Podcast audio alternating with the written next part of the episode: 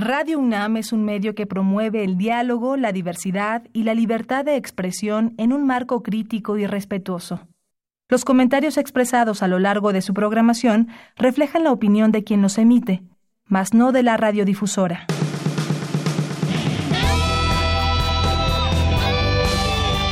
Prisma RU. Relatamos al mundo.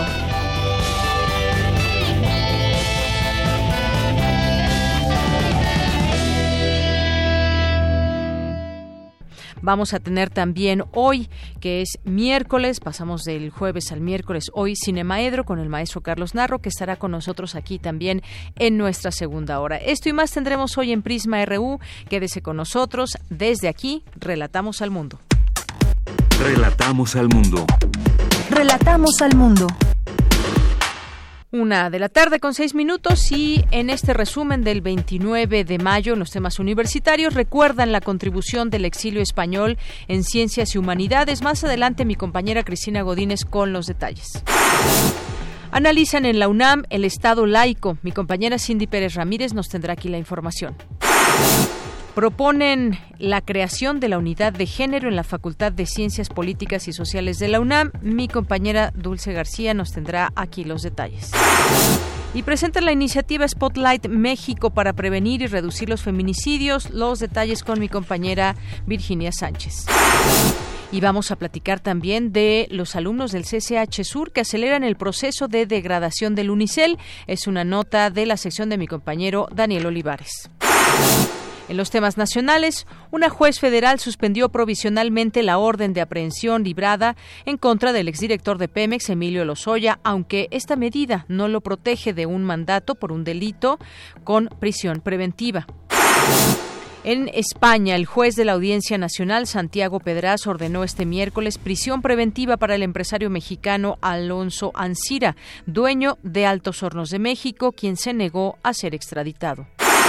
El presidente Andrés Manuel López Obrador se reunió esta mañana con la titular del Fondo Monetario Internacional, Christine Lagarde. El Banco de México redujo previsión de crecimiento económico para 2019 a un rango de entre 0.8 y 1.8% desde la estimación previa de 1.1 a 2.1%. Vagoneros marcharon al Zócalo capitalino en demanda de que paren los operativos de policías en el metro y los dejen vender sus productos. ¿Usted qué opina sobre este tema de los vagoneros? Aquí los escuchamos. Y en los temas internacionales, luego de cuatro años sin publicar datos económicos, el Banco Central de Venezuela reportó una caída de 22.47% del Producto Interno Bruto e inflación de casi 283 mil por ciento. El premio Princesa de Asturias fue entregado al sociólogo cubano Alejandro Portes por su investigación sobre migraciones hispanas en Estados Unidos. Hoy en la UNAM, ¿qué hacer y a dónde ir? La Facultad de Estudios Superiores Plantel Zaragoza te invita a la presentación del libro Evidencias de Investigación y Docencia en el Área de Lenguas, que contará con la presencia de su autora, la licenciada Alma Gopar Silva. Asiste hoy a las 16 horas a la Sala 1 de la Facultad de Estudios Superiores Zaragoza. Recuerda que hoy es noche de museos y el Palacio de la Escuela de Medicina te invita a disfrutar de la puesta en escena El Mundo en su Elemento, a cargo de la compañía de teatro clásico Fénix Novo Hispano. Disfruta además de un recorrido por el museo y el Palacio de la Escuela de Medicina que inicia en punto de las 19 horas. La entrada es libre y el cupo limitado. Como parte de esta noche de museos, el Instituto de Investigaciones sobre la Universidad y la Educación te invita al concierto del grupo Oleos Band, banda mexicana dedicada a hacer música original, fusionando diversos géneros como el jazz, reggae, trova y hasta la lírica mexicana, utilizando la canción popular como una forma de comunicación y acercamiento con su público. Asista a ese concierto en punto de las 19 horas al Museo UNAM Hoy, ubicado en calle Moneda número 2, Centro Histórico. La entrada es libre y el cupo limitado.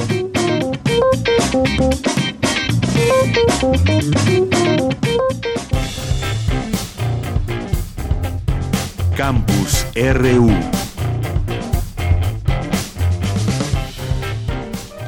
En nuestro campus RU de este día es la una con 10 minutos y les tenemos información universitaria. Recuerdan los, la contribución del exilio español en ciencias y humanidades. Mi compañera Cristina Godínez nos tiene los detalles. Adelante, Cristina. ¿Qué tal, Deyanira? Un saludo para ti para el auditorio de Prisma RU. En mayo de 1939, a bordo del buque Sinaya, llegaron a Veracruz escritores, filósofos, pintores, poetas, entre muchos. Antes, en 1938, se había fundado la Casa de España, que más tarde se convirtió en el Colegio de México. Y para conmemorar el arribo hace 80 años del exilio español, tuvo lugar una mesa en la Facultad de Derecho. La investigadora Ana Barahona recordó el papel de los refugiados en la ciencia. La afluencia de un gran número de científicos españoles a México, coincidente con un periodo de expansión de las ciencias patrocinado por el gobierno de este país, supuso una inyección de personalidades instruidas que de inmediato tomaron las riendas de laboratorios, potenciaron disciplinas ya en desarrollo y contribuyeron a la formación de nuevas generaciones de investigadores. En tanto, Javier García Diego señaló que se educó con exiliados españoles. Ya el nazismo acababa de dominar Francia, había ya invadido Checoslovaquia, Polonia y demás, Austria obviamente. Entonces muchísimos judíos acudieron también a los consulados mexicanos consiguieron documentos y se subieron a los barcos. Yo también me formé con otro exiliado judío austriaco, que eh, en México es muy conocido porque es el biógrafo de Pancho Villa, su nombre es Frederick Katz. Entonces para mí el exilio es un tema realmente entrañable. El profesor Fernando Serrano Migallón refirió la labor académica de los exiliados. 100% de los integrantes de la Casa de España son provenientes del exilio, que luego se convertirá en el Colegio de México. En la Universidad Nacional Autónoma de México es un 8-9% del total de los catedráticos de aquel momento.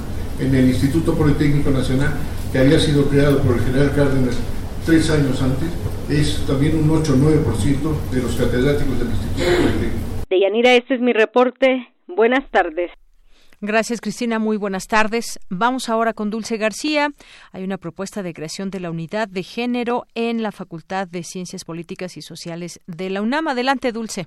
Deyanira, muy buenas tardes a ti al auditorio de Prisma RU. Con más de un año de labores, la Facultad de Ciencias Políticas y Sociales ha recibido la propuesta de creación de una unidad de género. Al presentar una mesa con los avances de esta propuesta, Verónica García, ex consejera de la carrera de Sociología, habló sobre los antecedentes del diseño de políticas a favor de la equidad y de la eliminación de la violencia de género en dicha entidad universitaria. Uno fue promover y en su caso diseñar políticas a favor de la equidad y la eliminación de la violencia de género en la facultad, eh, atender, canalizar y dar seguimiento a los casos de acoso y violencia de género, así como promover el acceso a los derechos de las víctimas. Tres, promover la educación, difusión, sensibilización y capacitación en temas relacionados con la perspectiva de género y la prevención, detección y erradicación de la violencia de género y, cuatro, solicitar información y estudios necesarios a las distintas instancias universitarias o a las autoridades competentes y las demás que se desprendan. Esto fue en mayo del 2015. Dijo que actualmente los estudiantes de la Facultad de Ciencias Políticas y Sociales de la UNAM ya realizan cuestionarios para que informen cuánta violencia de género podría estarse dando en su espacio de estudio. Los apartados que corresponden a, a la evaluación de los grupos como discriminación, violencia de género,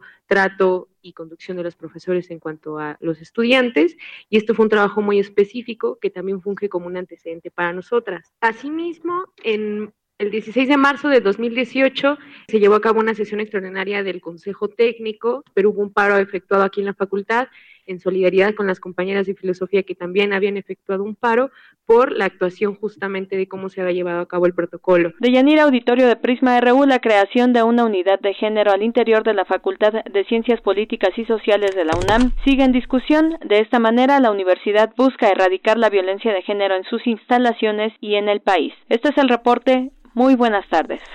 Gracias, Dulce. Y de ahí nos vamos con esta información de mi compañera Virginia Sánchez. La ONU y el Gobierno de México lanzan la campaña Spotlight a favor de las mujeres. Cuéntanos, Vicky, buenas tardes. Hola, ¿qué tal, Deyanira, auditorio de Prisma RU? Muy buenas tardes. Eh, en México, nueve mujeres son asesinadas al día. Es por ello la urgencia de generar mecanismos que atiendan esta grave situación. En ese sentido, esta mañana se lanzó la iniciativa Spotlight México, que forma parte de la campaña mundial impulsada por la Organización de las Naciones Unidas y la Unión Europea, que esta mañana se presentó en las oficinas de la Secretaría de Gobernación. Estefano Manservisi, director general de Cooperación Internacional y Desarrollo de la Comisión Europea, señaló la importancia de promover la igualdad de género, el empoderamiento de las mujeres y la incorporación de la perspectiva de género en todos los ámbitos. Asimismo, señaló los dos niveles de significación de dicha iniciativa. Escuchemos. En primer lugar, es un apoyo al multilateralismo, es un apoyo al sistema de las Naciones Unidas y a la cooperación. El primer mensaje es trabajamos juntos, en particular en este momento en el cual los desafíos de la globalización quieren más cooperación, más gobernancia y más eficacia en esta acción para afrontar los desafíos que son lo más importante. Esta acción en favor, en apoyo al multilateralismo está en el corazón de la Unión Europea. La segunda razón de esta, iniciativa es eh, una, afrontar juntos la cuestión de género que es una de las cuestiones globales eh, de la Agenda 2030. Y si pensamos bien, europeos hemos dicho que la Agenda 2030 y la Agenda de la Sostenibilidad tienen en particular en las mujeres, en los géneros, algo que es fundamental. No es un objetivo sectorial, es un objetivo general, sin conseguir no solamente la fin de la, de de la discriminación, la fin de la violencia, y bueno, por su parte, Olga Sánchez Cordero, secretaria de Gobernación, señaló que cada año en el mundo son asesinadas cerca de 90 mil mujeres por el hecho de serlo. Por lo que dijo, se trata de un tema que rebasa por mucho las fronteras nacionales y locales. Por ello, la convicción de buscar los caminos para eliminar las violencias contra las mujeres y las niñas. Escuchémosla. La iniciativa Spotlight es la muestra de que la solidaridad existe y que es posible pensar globalmente, pero actuar a nivel local. Se trata de una alianza virtuosa entre la Unión Europea, la Organización de Naciones Unidas, nuestro país, otros organismos internacionales, para ayudar a erradicar la violencia contra mujeres y niñas en todo el mundo y en esta ocasión en nuestro país. Esta alianza es un parteaguas en materia de solidaridad y cooperación en favor de las mujeres, porque es una de las iniciativas más importantes que se haya realizado hasta la fecha con ese noble propósito. De Yanira Auditorio en este acto también estuvieron presentes personalidades como Pusile Mlambo Nukunka, directora ejecutiva de ONUS Mujeres, Irmerendira Sandoval, secretaria de la Función Pública, Alejandra Fraustro, secretaria de Cultura, Lidia Cacho, entre otras personalidades. Este es el reporte de ella. Bien, pues muchísimas gracias, Vicky. Gracias a ti. y pues bueno, algunos de estos puntos que ya nos comentaba Vicky que tienen que ver con todas estas eh, situaciones que hay con respecto a ese tema de las mujeres. Las cifras siguen avanzando y es terrible. Pues entre otras cosas, lo que se pide, lo que se incluye dentro de todo esto es poner fin a todas las formas de discriminación contra todas las mujeres y las niñas en todo el mundo, eliminar todas las formas de violencia contra todas las mujeres y las niñas en los ámbitos público y privado, incluidas la trata y la explotación sexual y otros tipos de explotación, asegurar la participación plena y efectiva de las mujeres y la igualdad de oportunidades de liderazgo a todos los niveles decisorios en la vida política, económica, pública. Hay muchos eh, puntos que tienen que ser eh, una realidad hoy en día en nuestro país, porque las cifras de verdad nos las pasamos hablando muchas veces y documentando muchas eh, periodistas en torno a este tema, cuántas mujeres, en qué condiciones, de qué edades, niñas, personas que son mayores también, y bueno, esto no cesa hasta el día de hoy. Cualquier esfuerzo es bienvenido y bueno, pues estos son los planteamientos que desde aquí se hacen. Continuamos. Relatamos al mundo. Relatamos al mundo. Porque tu opinión es importante, síguenos en nuestras redes sociales, en Facebook como Prisma RU y en Twitter como arroba PrismaRU. Continuamos una de la tarde con 20 minutos. Este tema que justamente ayer cuando nos despedíamos dábamos a conocer eh, esta situación de Altos Hornos de México y que habían detenido al dueño y bueno, pues de inmediato también se empezó a publicar toda esta información referente a todo esto. Y hoy traemos a colación justamente pues una investigación de Quinto Elemento Lab que eh, se difundió originalmente el 20 de agosto de 2010 tengo en la línea telefónica al periodista Ignacio Rodríguez Reina, quien es director justamente de Quinto Elemento. ¿Qué tal, Ignacio? Muy buenas tardes. ¿Qué tal, Deyanira? Muy buenas tardes y un gusto saludarnos, sobre todo a través de esta, de esta frecuencia de radio universitaria, que para mí es un lujo estar aquí platicando con ustedes. Gracias y para nosotros también que nos tomes esta llamada para platicar pues de algo que tú has dado seguimiento muy puntual, es una investigación amplia y sobre todo nos lleva a estas, hay que ponerles ese adjetivo, extrañas transferencias millonarias de Altos Hornos de México a Odebrecht y todo esto nos lleva al caso ya, a este caso que se investiga de Emilio Lozoya. Platícanos por favor al respecto.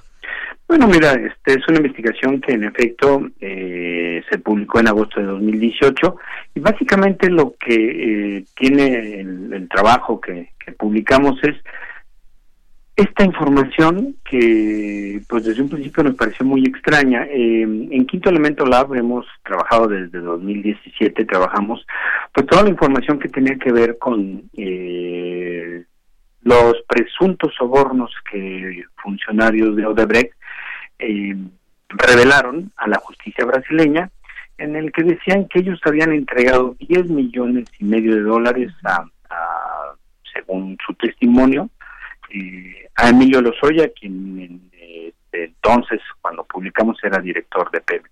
Lo que ellos dijeron es que eh, 4 millones de dólares los habían entregado en el 2012 para la presunta aportación a las campañas de Enrique Peña Nieto o lo que ellos presumían que era la, la, campaña de Enrique Peña Nieto y 6 millones de dólares lo habrían entregado, de acuerdo con su testimonio, a Emilio Lozoya en recompensa o en compensación, digamos como contraprestación, a que Pemex le otorgó un contrato para ampliar la refinería de Tula a esta constructora brasileña.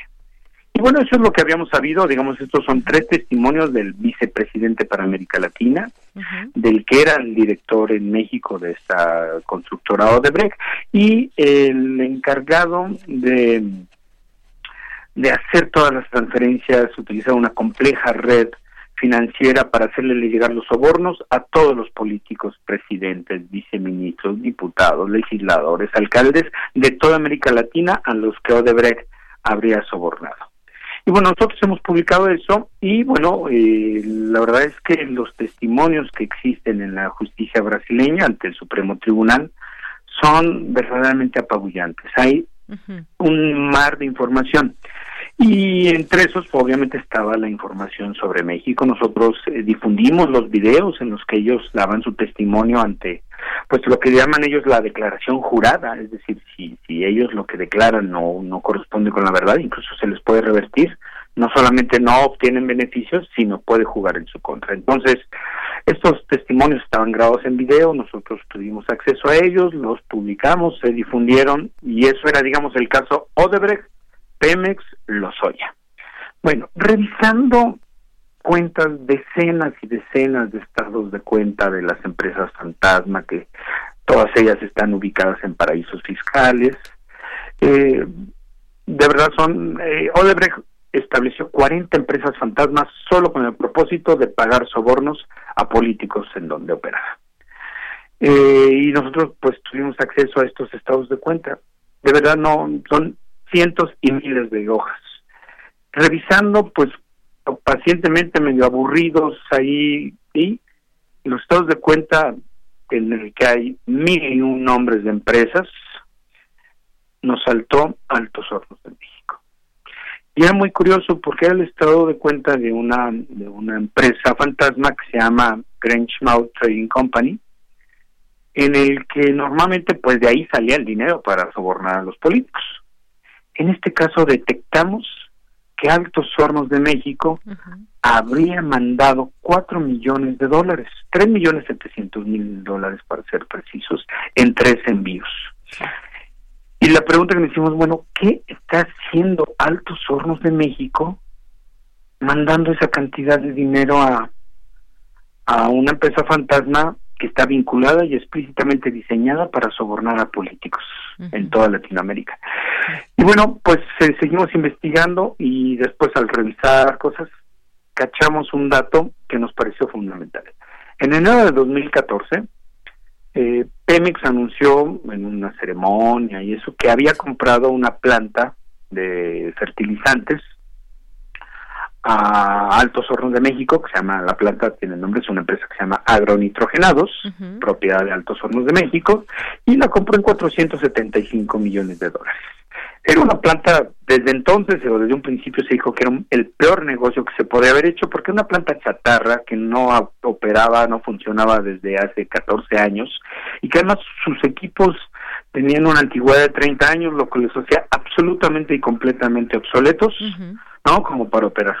Sí. Bueno, en enero de, de 2014 se hizo la compra. Bueno, detectamos gracias a que pudimos tener los registros de las cuentas y eso, detectamos que esas transferencias de altos hornos a, a esta empresa, a esta empresa fantasma, se dieron un mes exacto después del anuncio de la compra. Y después vino otro dato. Nosotros habíamos estado investigando. Esa empresa a la que Altos Hornos le transfirió el dinero es la misma empresa que, según los testimonios de estos tres altos ejecutivos de Odebrecht, en la que habrían entregado al menos 5 millones de dólares eh, destinados a Emilio Lozoya eh, como parte de lo de las propinas, ellos les llaman propinas, como parte de la propina por haberle entregado el contrato de la refinería de Tula.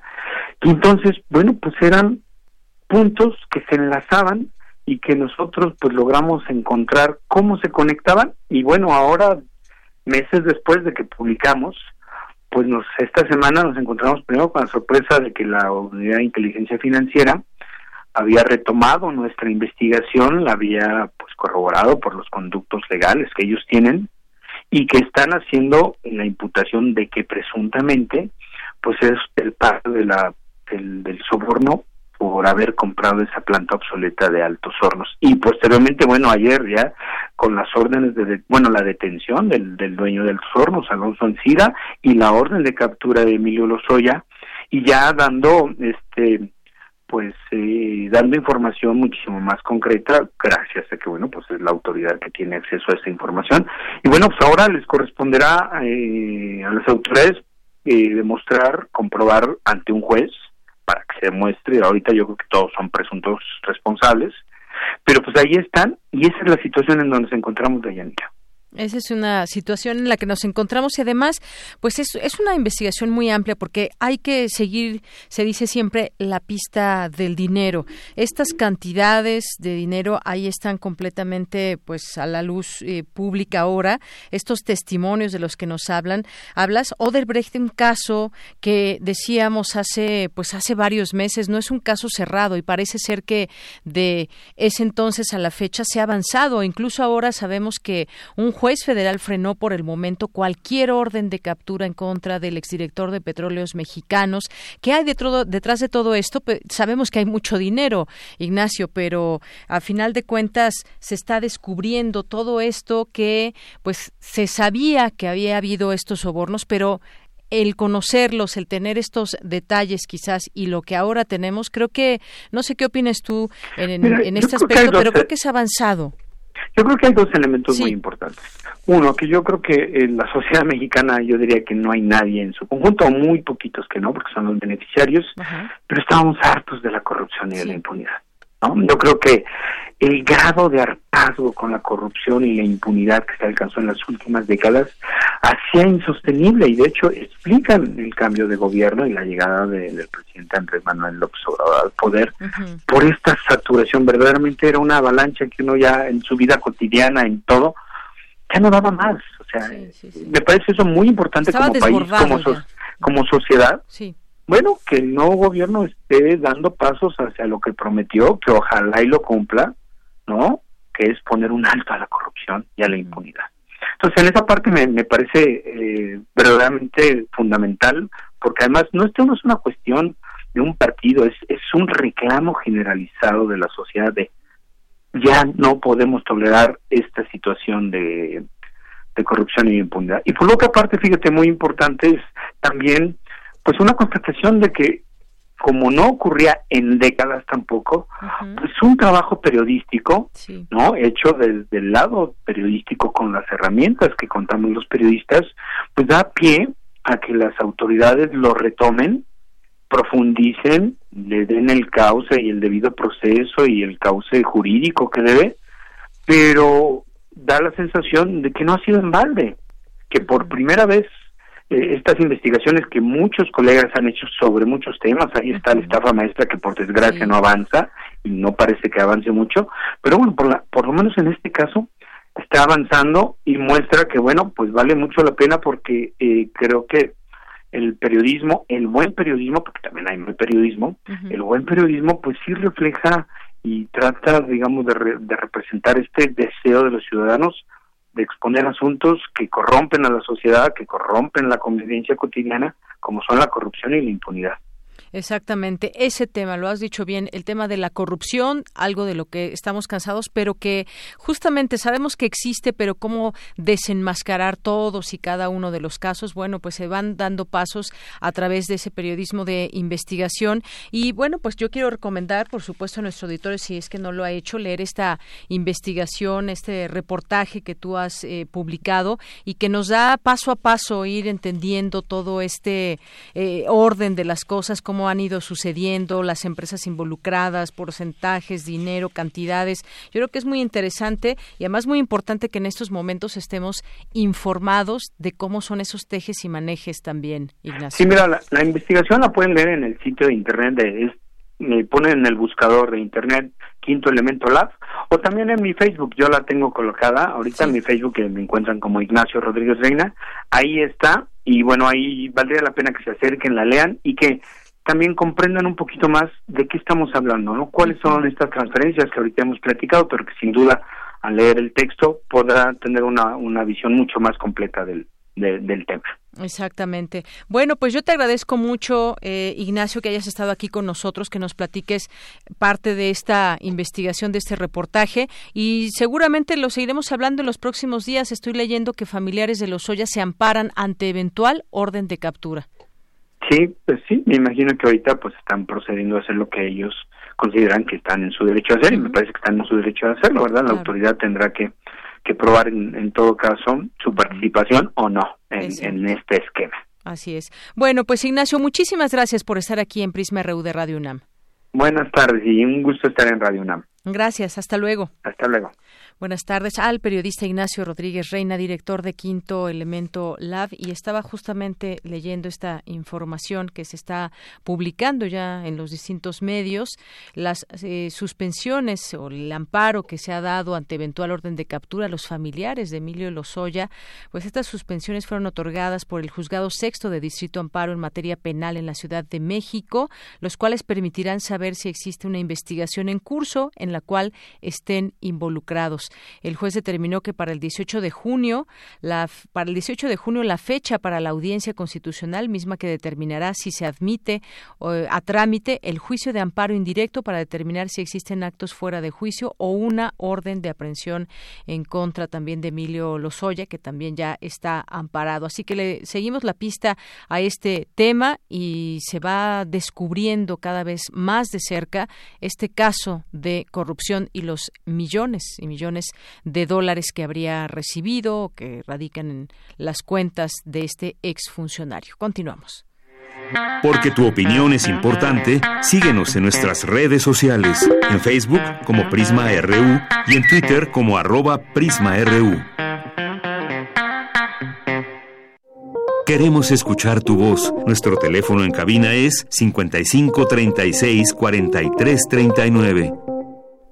Una de la tarde con 34 minutos. Y vamos ahora a platicar de otro tema. Ya está con nosotros vía telefónica el doctor Ángel Díaz Barriga, que es doctor en Pedagogía por la Facultad de Filosofía y Letras e investigador del Instituto de Investigaciones sobre la Universidad y la Educación de la UNAM. Doctor, bienvenido. Un gusto saludarle. Muy buenas tardes. Eh, buenas tardes, Deñandira. Un gusto de estar contigo y con tu audiencia. Gracias. Pues doctor, ahora platicar sobre estos cambios al calendario escolar que pues viene siendo parte quizás de los cambios que vienen en torno desde una reforma educativa ampliamente discutida y bueno, todo lo que sabemos que ha pasado.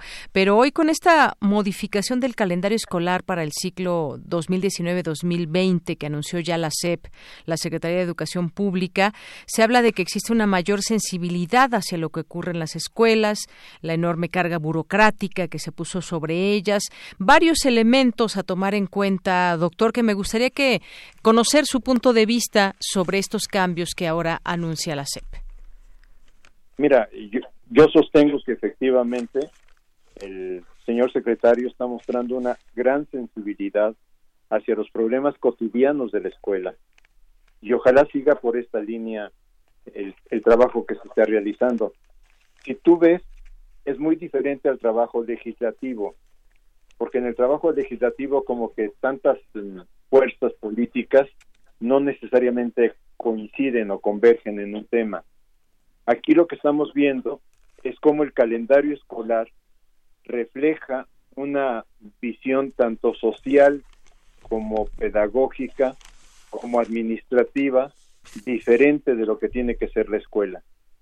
Y ojalá esto después se incremente con otras acciones, pero en principio yo te digo es para felicitar eh, una serie de cambios que se están dando. Exacto, esta serie de cambios que en algún momento, pues ya hemos tenido algunos algunos cambios en otros momentos, en otros sexenios, doctor, por ejemplo, cuando pues los días festivos se pasaron a lunes para que no eh, se faltara entre semana, eso me parece que lo hizo Vicente Fox, si no mal recuerdo, y bueno, hay ciertos cambios que se dan, pero quisiéramos ver pues también todo esto hacia dónde nos lleva. Se habla ahora, por ejemplo, de que eh, ya ve que todos los viernes últimos de cada mes se tiene un consejo de parte de los eh, de las escuelas. el consejo técnico escolar. El consejo técnico escolar y entonces pues no hay clases para los niños. Esto también va a tener un cambio se va a adecuar. Sí mira básicamente eh, se hizo en México una especie de eslogan a finales de los años 90 de que por lo menos hubiera 200 días de clase después se redujo a 185, pero en el fondo lo que el señor secretario dice es, bueno, si en 185 hay que quitar los días este, de reunión del Consejo Técnico Escolar de fin de cada mes, entonces este, ya no son 185. Entonces, lo que se está haciendo ahora, que me parece muy interesante, es, ah, y otro gran error que se cometió con los 200, famosos 200 días, es que las calificaciones, los exámenes y calificaciones se, tenían que entregar a mediados del mes de junio, pero la escuela seguía trabajando la primera y segunda semana, hasta las primera o segunda semana de julio. Los niños ya sabían que los habían calificado. Entonces, para los maestros, esos días, aunque les decían que fueran de retroalimentación y de actividades complementarias, para los maestros esos días eran realmente días muy difíciles de trabajar con los alumnos, más complicado en la escuela secundaria que en la escuela primaria. Entonces, yo creo que, ahora que se establece eh, la boleta de fin de año se entrega al término del curso, me parece una cosa que administrativamente era necesaria. O sea, entregas la calificación cuando el curso ha terminado, no antes. Este, la otra cuestión es que sí, no antes porque si no ya no iban a la escuela. ¿Mandé? Mm, antes ah, lo hacían así para y ya después no iban a la escuela si les entregan sus papeles. Se entregaban, pero como se, tenían que cumplir esos famosos 200 días de que se determinaron en, los años 90, entonces los maestros tenían que ir trabajando con los alumnos dos semanas en junio y por lo menos una semana en julio, si no era que semana y media. Cuando los maestros decían, tenemos muchos problemas ya de trabajo con los estudiantes, porque lamentablemente el sistema educativo ha enseñado al alumno que va a la escuela para tener una calificación. Entonces ya era muy complicado esos, esos días. Ahora, de alguna manera, los días que el calendario fija como calendario escolar van a ser días de clase. Este, además, se establecen dos días para administrar la inscripción, más los días de inscripción que tienen cada escuela. Entonces, este, le, ayuda a los maestros a no hacer tareas encimadas unas sobre otras. También algo que no se le ha dado importancia, que ha generado incluso algún malestar entre alguna parte de los maestros, es que los días cívicos se plantean que, que sean días en donde también la familia se involucre y que por lo menos haya un espacio de convivencia, conversación, de convivencia familiar, en donde se plantee ese día de suspensión de labores es cívico ¿Por qué razón? O sea, eh, explicar que no es nada más un día de asueto normal, sino que es un día en que se festeja o la bandera o a Benito Juárez o te digo, o a cualquier héroe nacional que sea el, movimiento de la independencia, el movimiento de la revolución, etcétera, ¿no? Entonces yo creo que es importante, yo yo no lo veo tanto como que los padres de familia lo hagan, aunque algunos lo pueden hacer, sino como la influencia de la escuela y de los niños en recordarle a los padres de familia estas etapas de la historia del país. Así es. Y bueno, pues como bien dice usted, sería muy bueno cambiar esa idea de ir a la escuela solamente por una calificación. La escuela es más allá de todo eso, pues una formación importante para los alumnos. Yo pienso que en este sentido tendríamos que hacer un cambio radical en la sociedad. Tendríamos que cambiar la perspectiva que la sociedad tiene de la escuela, de la escuela, pero también la escuela tiene que empezar a proyectarse de otra manera en la sociedad. También las escuelas normales tienen que cambiar la manera como forman profesionalmente a los profesores que van a estar frente al grupo. O sea, tendríamos que buscar un cambio mucho más amplio en todos los en todos los ámbitos. Así es. Y, bueno, por otra parte también, eh, doctor, está el tema de la CENTE. El presidente López Obrador propone al Magisterio Nacional iniciar a la brevedad una mesa de trabajo con representación del Gobierno federal y de todos los sectores magisteriales para redactar de manera conjunta las leyes reglamentarias de la nueva reforma educativa. Esto, pues, incluye evidentemente a la CENTE y en respuesta también a su pliego petitorio eh, que se ha presentado en días pasados. ¿Esto qué le, qué le parece? ¿Qué opinión le merece? Mira, es de felicitarse. Entonces, tú no puedes hacer una regulación sobre el comportamiento de los médicos sin, sin tomar en cuenta la opinión de los profesionales de la medicina. O sea, yo digo que es elemental que si se está reglamentando algo que tiene que ver con la vida y con la profesión docente, sean los docentes los que participen dando su opinión dando, eh, comentando sus experiencias, expresando sus argumentos, porque son argumentos totalmente oíbles. Yo pienso que, eh, y, es más, es la reflexión que yo traigo ahorita con la Coordinadora Nacional de Trabajadores de la Educación, este, que tiene que empezar también a mostrar eh, aquellas grandes cualidades que tiene detrás de sus proyectos. O sea, si uno se pone a estudiar algunas escuelas del sector que controla la CENTE, que son escuelas este, de sectores más marginados, más desfavorecidos, uno va a encontrar cosas muy importantes en lo que están haciendo. Yo no te puedo decir en el 100% de las escuelas, quizás sea el 5 o 10% de las escuelas, pero hoy la coordinadora tiene la obligación moral y la obligación técnica de empezarnos a decir a la sociedad miren cómo estoy trabajando esto. En la mañana me llegó un libro de un profesor de una normal de Oaxaca, que el título es Hacia una pedagogía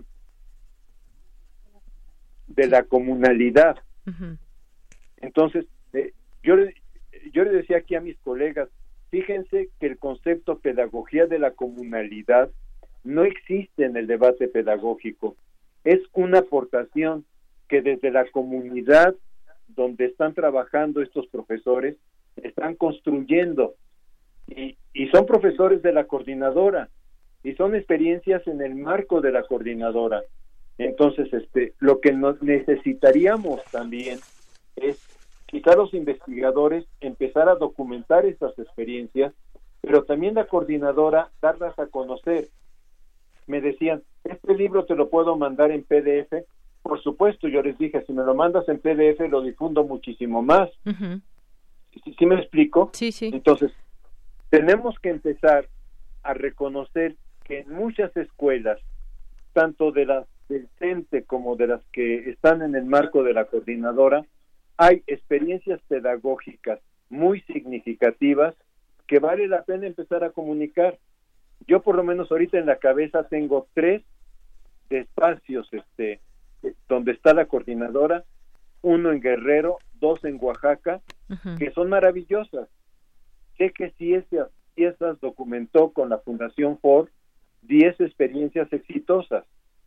Entonces, ahí tenemos que empezar los investigadores a decir, a ver, demos a conocer esto, porque si no, se queda solamente la parte negativa que conocemos de la coordinadora, que le ha permitido que estas leyes se transformen, le ha permitido que el presidente diga ustedes tienen que participar, este, pero que deja en la sociedad la imagen de que solo saben hacer movimientos, cuando también logran hacer proyectos educativos significativos. Así es, efectivamente. Y sobre todo, pues también es importante reconocer esa esencia de, de, las normales. Sabemos que había también varios puntos a debate con respecto a ese tema, la formación de los maestros. ¿Quién se puede parar frente a un aula? Y ahí se discutía el que pues cualquier persona que hiciera el examen, que tuviera eh, cierto rango de estudios, podía hacer un examen y entonces, bueno, ahí estaba ese debate también. ¿Quiénes tienen la formación? ¿Quiénes pueden pararse frente a un grupo? No es tan tampoco así nada más, se requiere una formación específica. Mira, yo, yo invitaría a la audiencia sí. a que en la página de la de GESPE eh, buscara las conclusiones del Congreso Nacional de Educación Normal. Las normales, ahí trabajaron temas, por ejemplo, de que tiene que haber más exigencia en los alumnos que ingresan a estas escuelas. Sí. Que se tienen que modificar los planes de estudio y que ellas tienen que tener también un papel más activo en la construcción de estos planes de estudio. También fueron muy analíticos y yo diría críticos en quién puede ser profesor en una escuela normal. O sea, lo que están diciendo es el profesor de la escuela normal debe de primero dominar el contenido de lo que va a trabajar y segundo haber trabajado en el sistema educativo en el nivel que va a formar a los alumnos. Esto es, si va a formar profesores de primaria en primaria, si va a formar profesores de preescolar en preescolar, etcétera.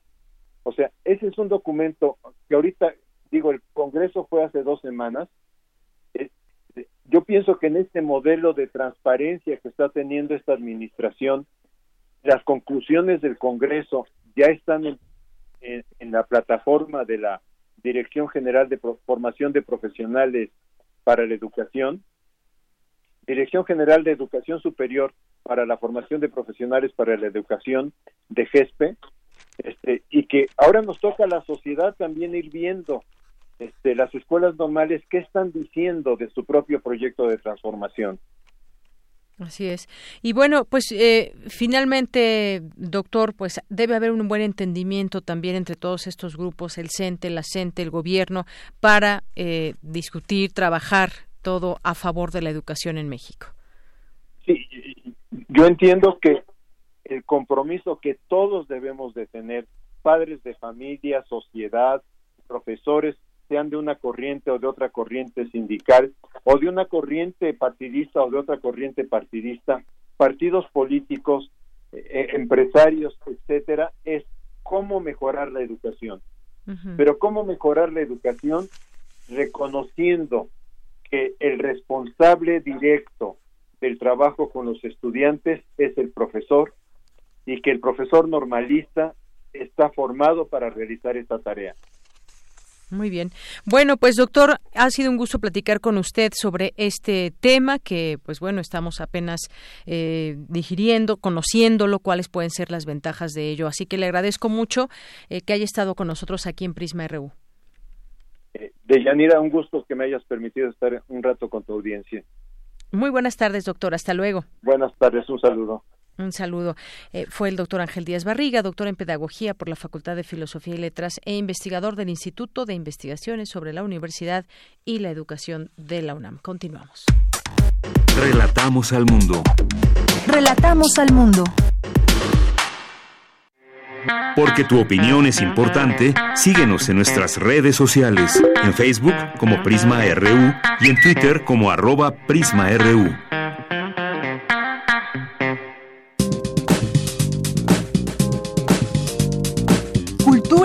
RU.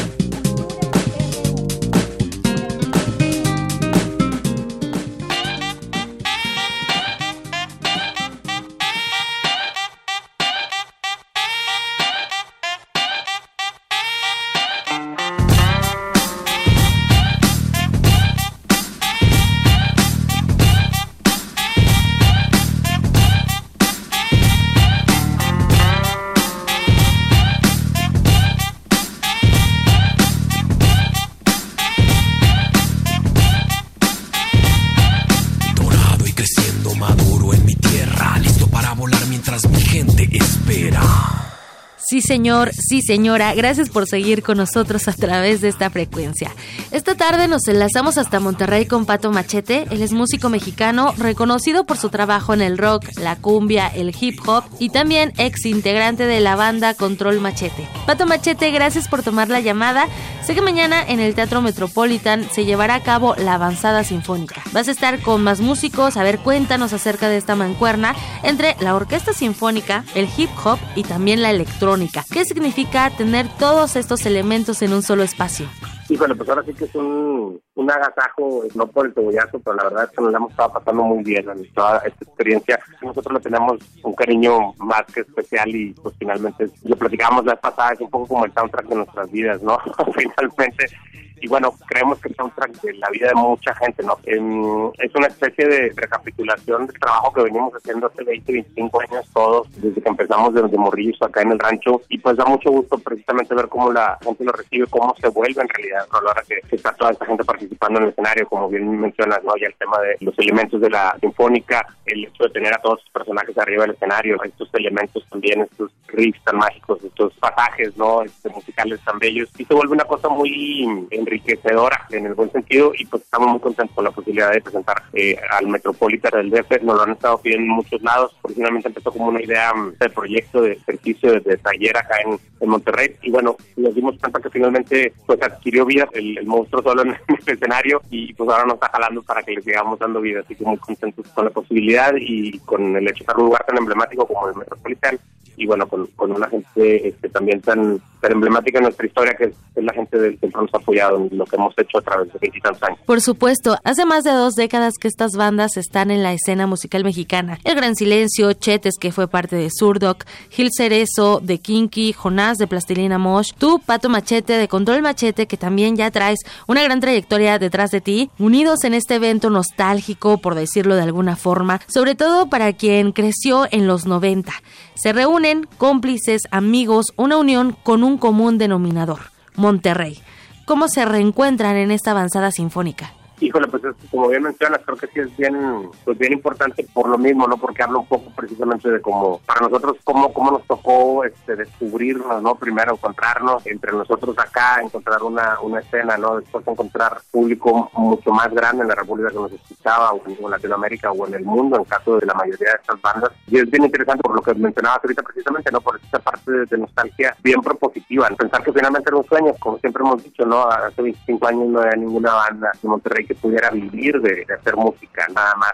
Habían algunos intentos muy atinados de gente que sigue trabajando como que por acá y que tiene mucho tiempo ya en la escena, pero habían muy pocas cosas en, una escena más alternativa, no más mainstream, por así decirlo. Y de alguna manera logramos centrarnos, conocernos, empoderarnos, creo que también un poco y, aventarnos a, la aventura recapitular y eh, pues es bien interesante, ¿no? Creo que más bien hemos tenido mucha fortuna, ¿no? Y, muchas bendiciones a lo largo de, nuestra trayectoria y están de alguna manera como todas compasionadas en este show, ¿no? Habla mucho de quienes somos, de, donde venimos, de lo que hemos hecho y creo que mucha gente se identifica con ello, pues se vuelve una experiencia mm, muy mágica, son canciones de las más emblemáticas de, cada uno, eh, ya sean las bandas o los protagonistas individuales y es muy padre, ¿no? Porque como platicamos ahorita, pues también es como un playlist de esos que hace la banda ahora para, para las fiestas, pero bueno, termina siendo una un, un mixtape también como uno más nostálgico, más romántico de los que hacíamos antes, donde va seleccionando piezas que, de alguna manera te transmiten algo y que te dicen algo, ¿no? Para mí siempre ha tenido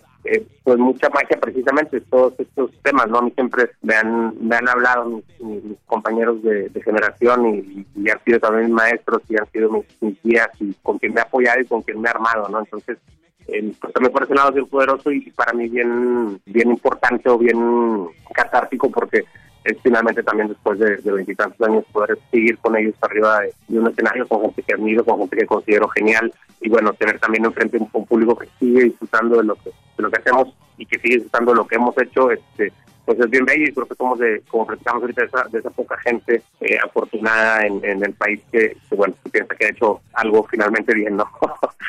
Claro, Pato Machete, ¿cuántas personas no coreamos en algún momento las canciones de Control o el reggae Monfin del Gran Silencio? Y bueno, Pato, mañana estarán en el Teatro Metropolitan, acá en la Ciudad de México, a las 8.30 de la noche, presentando esta avanzada sinfónica.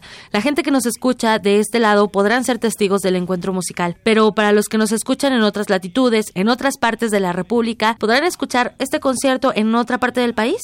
Sí, totalmente. Bueno, estamos ahorita eh, precisamente trabajando un poco para poderlo hacer eh, en realidad. Em, comentábamos que precisamente lo arrancamos, ¿no? Bueno, lo, lo va a desarrollar mi compadre Alex Cervantes por acá junto con la gente del tecnológico para armarlo con las sinfónicas. Hicieron un par de, primeras noches, pero desde entonces nos, pues nos preguntaron en varios lados, ¿no? Por el show, por la manera de poderlo llevar más allá y bueno, nos encanta la, posibilidad de ver que precisamente ahorita está ya tomando como esta posibilidad. Lo primero que vamos a hacer fuera de Monterrey es eh, la Ciudad de México. Eh, después creo que está confirmado algo en, en, Saltillo y me parece que hay una ciudad más. Pero esperemos que, finalmente se pueda eh, llevar a otros lados. Hace rato también alguien me preguntaba y, bueno, me ponía también el ejemplo de lo del rock el idioma sinfónico y, obviamente es una super influencia para nosotros con mi compadre Sabo y bueno, toda la gente que está involucrada. Pero bueno, también como vemos esa posibilidad precisamente de, que el sinfónico de, rock en español va para muchos lados, ojalá también podamos llevar el de la avanzada regia para, para muchos lados eh, y que se pueda hacer todavía más grande, ¿no? Creo que todavía podemos meter desde dos o tres temas más por cada partícipe hasta algunos otros amigos que de repente algunos en una fecha pueden ir y en otros no. Ahora mm, me parece que en Nueva México no va a estar mi compadre Castor de, de Jumbo, eh, porque creo que tienen ellos también otra fecha. Entonces, por ahí a lo mejor esta nos va a faltar en, en DF, que sí estuvo acá en Monterrey, pero bueno, a lo mejor pasará por algún tema de, agenda o de calendario, pero la idea es que siempre vayamos todos más o menos como la misma generación y, el mismo contingente de, gente reside de acá al rancho. Excelente, Pato. Agradecemos que hayas tomado la llamada y a ver qué tal se pone la avanzada sinfónica. Muchísimas gracias. Un abrazo para toda la comunidad que nos está escuchando. Gracias por permitirnos estar el puente ahí con todos ellos. Te mandamos un abrazo grande. Gracias por el apoyo siempre. Y los esperamos por allá el 30. Nos vemos, familia. Y eh, pues nos damos una como Dios manda por allá. un abrazo grande. Gracias por todo. por supuesto. Un fuerte abrazo. Hasta luego. Y bueno, nos despedimos al ritmo del ejercicio número 16 a cargo de Kinky, que también forma parte de esta avanzada sinfónica. Bien, bien, y empezamos.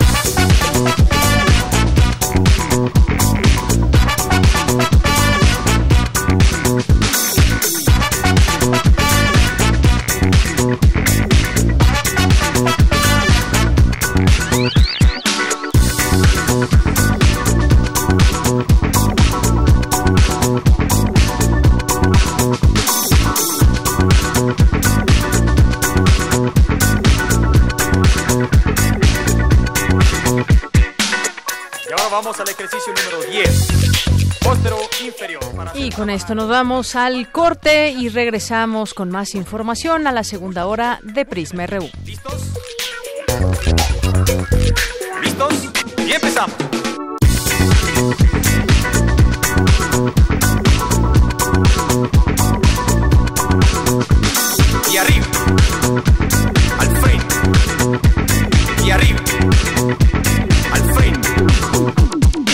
Ejercicios números 26, 27 y 28. Vamos a saltar un poco. Posición inicial. Parado sobre un pie. El otro extendido y elevado a un costado. Las manos en la cintura. Y vamos a realizar dos saltitos con cada pie, pie, pie, pie, pie, pie, pie, alternando la extensión del otro. ¿Listos?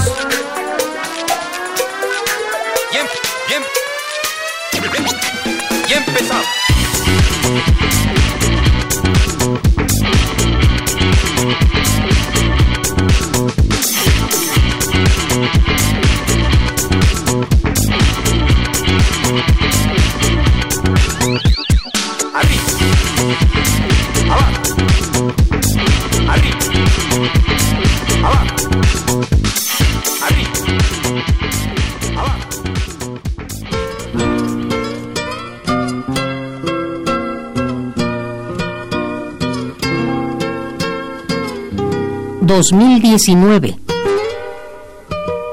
...100 años del nacimiento de... ...Chabela Vargas...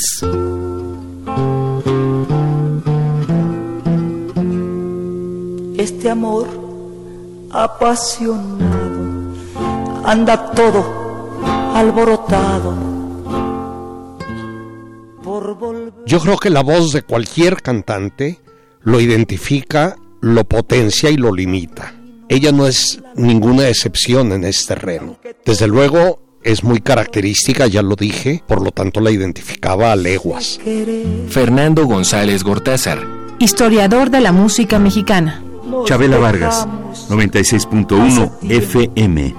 Radio UNAM, Experiencia Sonora.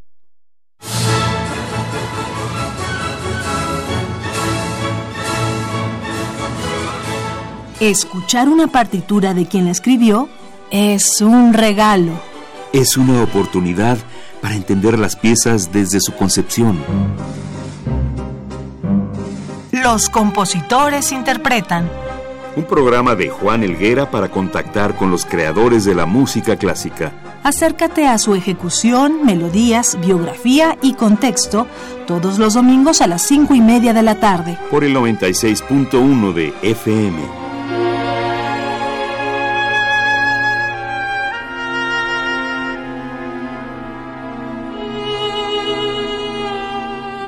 Radio UNAM, Experiencia Sonora.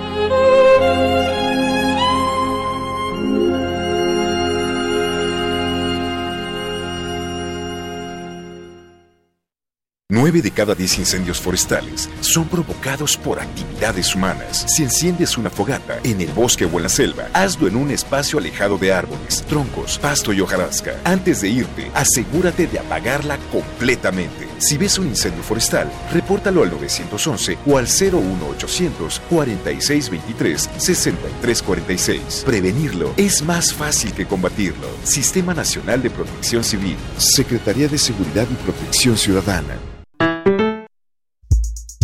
El PRD propuso aumentar el salario mínimo en todo el país. Morena votó no. Seguiremos luchando para que el salario mínimo aumente a 176 pesos por 8 horas de trabajo.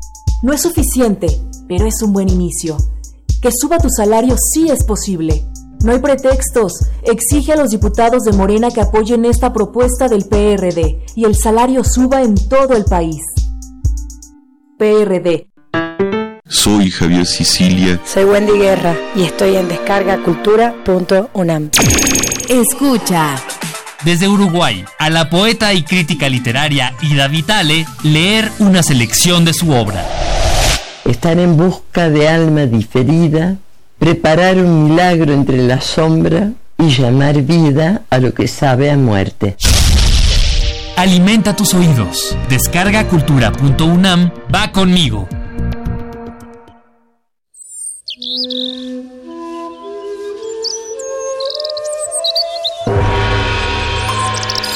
El cuadrante es una parcela fértil para todo tipo de sonidos. La cosecha depende del músico y el músico depende de la escucha que fertiliza el campo. El ciclo del sonido. Cultivo de Hercios. Composta radiofónica para la nueva música. Lunes y jueves, 21 horas. Por resistencia modulada. 96.1 FM, Radio 1. Experiencia sonora. Porque tu opinión es importante, síguenos en nuestras redes sociales, en Facebook como Prisma RU y en Twitter como arroba PrismaRU.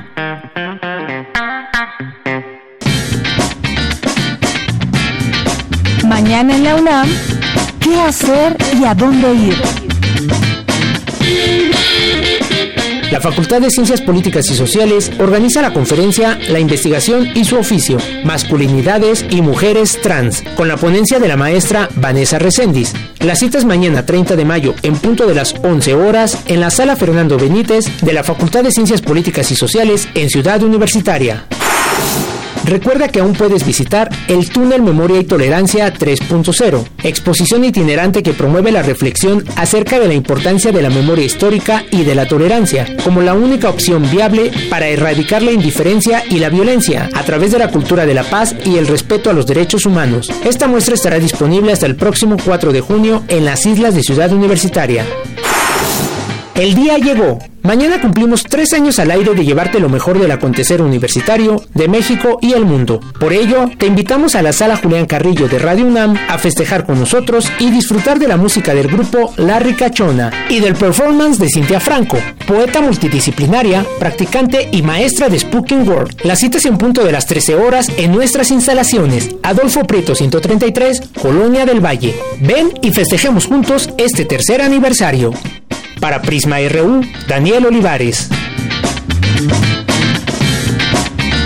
Continuamos y pues efectivamente esto es parte de lo que tendremos el día de mañana. Eh, estos, eh, este evento importante para todos nosotros que formamos parte de este proyecto de Prisma RU. Así que todos, todos, todos están invitados, nuestros radioescuchas, algunos que ya nos dijeron que estarán aquí presentes, otros que quisieran estar pero no pueden. Y bueno, quienes estén vía eh, radiofónica, quienes estén de manera presencial, pues nos va a dar mucho gusto que nos acompañen. También eh, su escucha, por supuesto, donde quiera que se encuentren, va a contar en este festejo. Así que muchísimas gracias a todos ustedes. Recuerden que estamos muy atentos del teléfono 5536-4339, de nuestras redes sociales, arroba Prisma RU y Prisma RU en Facebook.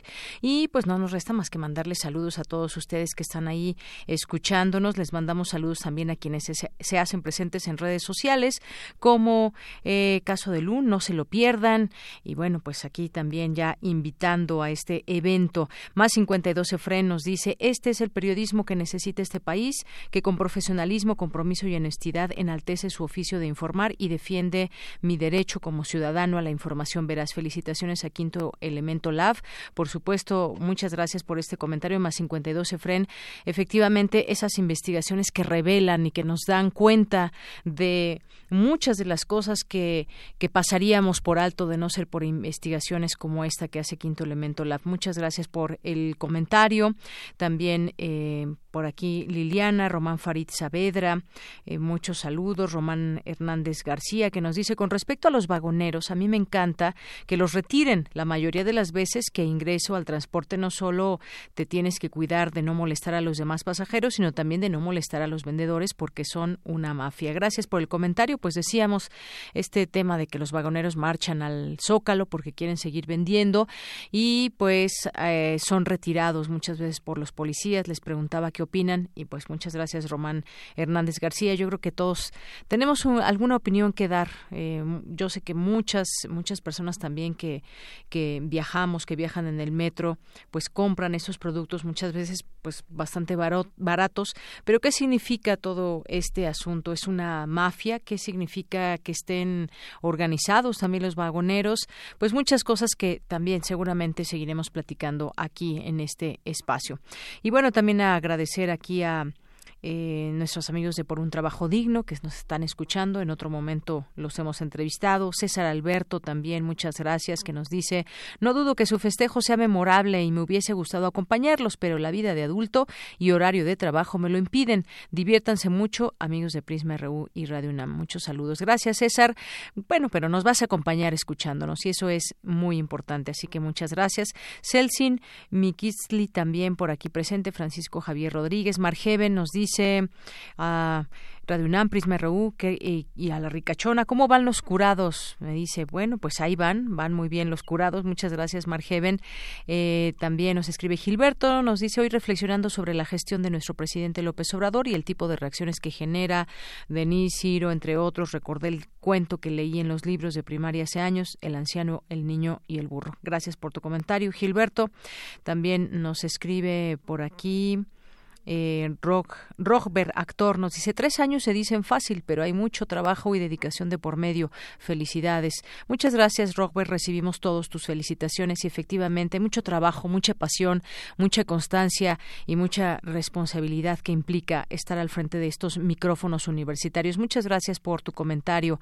Adri también, Jorge Islas, eh, Gustavo Fuerte, eh, Alejandro Toledo también por aquí, uno de nuestros colaboradores, Ayan Polusi y y bueno, pues en muchas más personas, Atenea, Paloma G. Guzmán, Ramón Vázquez, que siempre también nos escucha desde Dallas, Texas. Muchos saludos, Ramón. Eh, gracias por tu sintonía. Mr. Meme, Liliana, Isabel eh, Estivalet y bueno, todas las personas. Aquí los vamos, vamos leyendo, por supuesto. Eh, nos decía este tuit que sobre el estrés, David García. Después de escucharlas ya me siento menos mal. Gracias. Ahora entiendo por qué llegar al límite. Me gusta estresarme. Muchas gracias, David García. Y a todas las personas que nos escriban, aquí los leemos a todos y con muchísimo gusto. Vamos a continuar con la información universitaria. Vamos ahora con Cindy Pérez Ramírez. Analizan en la UNAM el Estado laico. Adelante, Cindy. Es un gusto saludarte, Deyanira. Muy buenas tardes. En estas semanas, el tema ha sido de amplio debate, desde las posibles operaciones de canales de televisión a expresiones religiosas hasta el famoso concierto celebrado en Bellas Artes. Ante este panorama, se llevó a cabo en el Instituto de Investigaciones Jurídicas de la UNAM el foro Reflexiones sobre el Estado laico en la coyuntura actual, en donde Felipe Gaitán, profesor investigador de la Universidad de La Salle y editor del boletín Libela de la Red Iberoamericana de las Libertades Laicas, señaló que la indefinición de la laicidad ha permitido que se vuelva una arena de debate y oportunidad para los grupos conservadores de imponer su propia agenda. Ha provocado en principio un fenómeno interesante. Ha iniciado un proceso de discriminación, discriminación selectiva. Y le llamo discriminación selectiva porque la ley parece que se aplica a unos y no se aplica a otros. ¿Sí? Y esto lo hemos visto, hay iglesias que participan, evangélicos que participan, no se les aplica la ley. Otras iglesias han presentado alguna, alguna propuesta o han manifestado algo, se le dice que violan el Estado laico. En el caso, esa es una discriminación selectiva y es un uso de la laicidad selectivo. Segundo, la estigmatización. La estigmatización tiene que ver con aquellos elementos que suponen no son solamente no son solamente extraños, sino son negativos. Un empoderamiento a grupos que anteriormente no estaban en el escenario, pero con esta apertura han logrado brincar y han creado partidos políticos. Uno pensaría, ¿cuál es la estrategia del gobierno federal?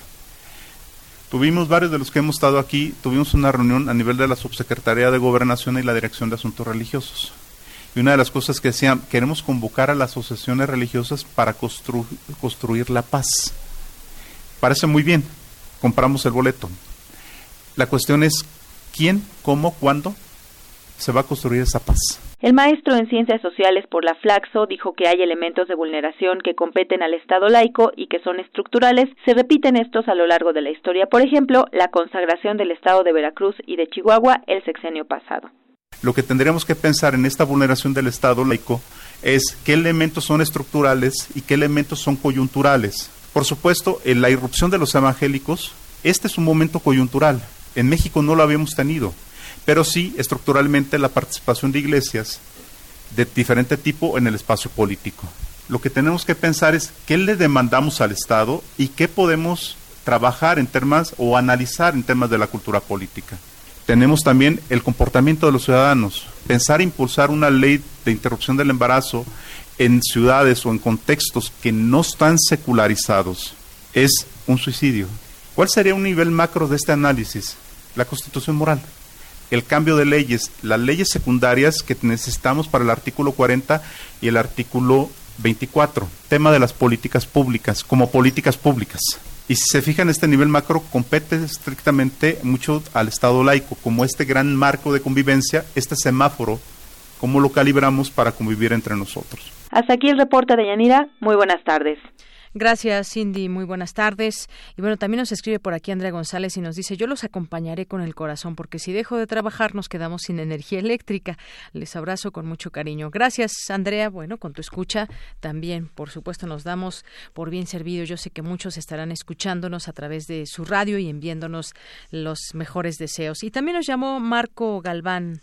Manda felicitaciones al programa y su comentario va con respecto a los vagoneros. Dice que se organicen las autoridades para que dejen trabajar a los vagoneros, el metro es un medio de trabajo, es molesto el sistema anárquico que se les va, que se les ha aplicado, buscar la mejor manera de que ellos laboren y no se genere más conflicto con ellos. Gracias por su comentario, Marco Galván. Y continuamos con la información. Vamos ahora con esta eh, sección de mi compañero Daniel Olivares. Alumnos del CCH Sur aceleran proceso de degradación del Unicel. Adelante.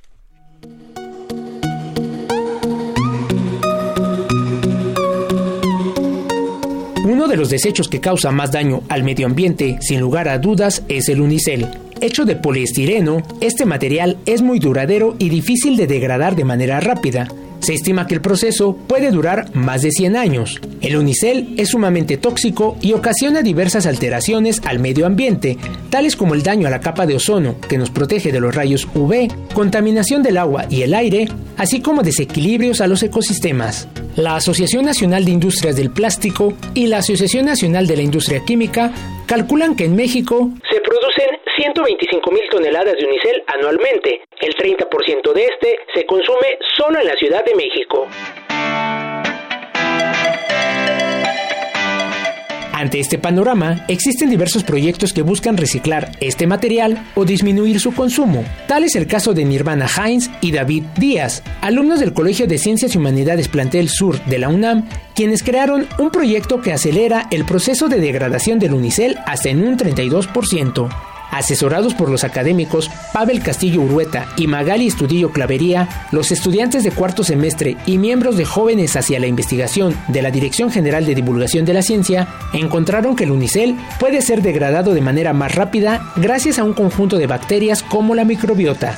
El doctor Castillo nos explica cómo nació este proyecto.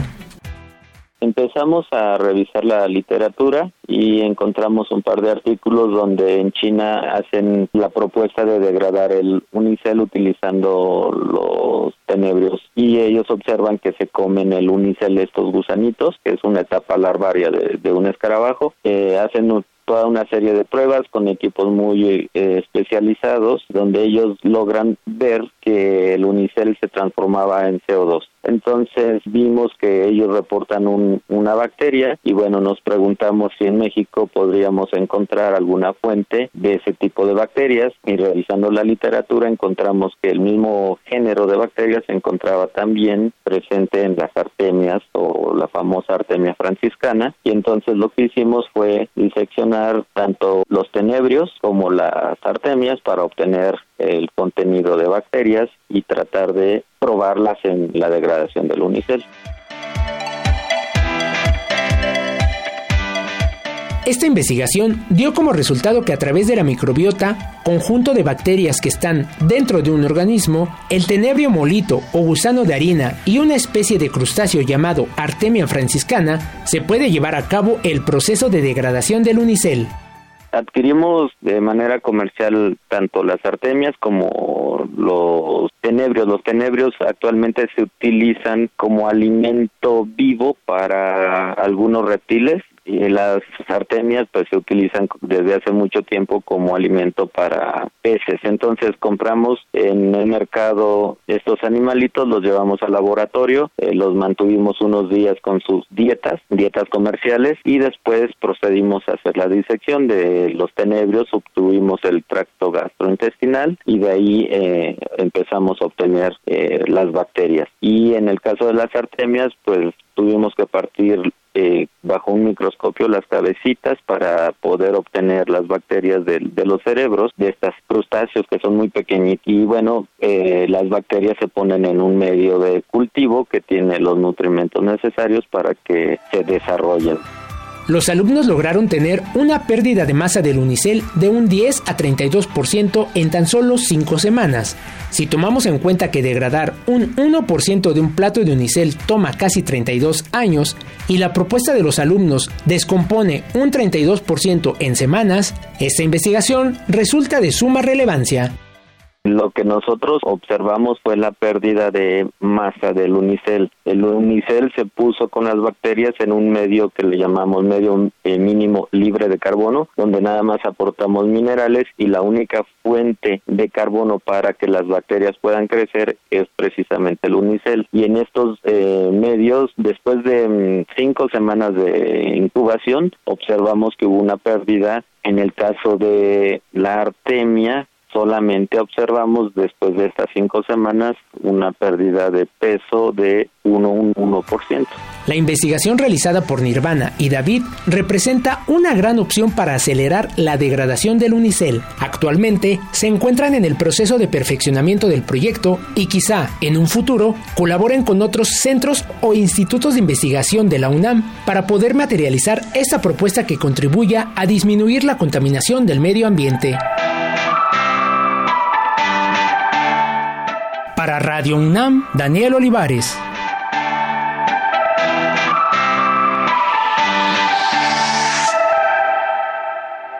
Porque tu opinión es importante, síguenos en nuestras redes sociales, en Facebook como Prisma RU y en Twitter como arroba PrismaRU.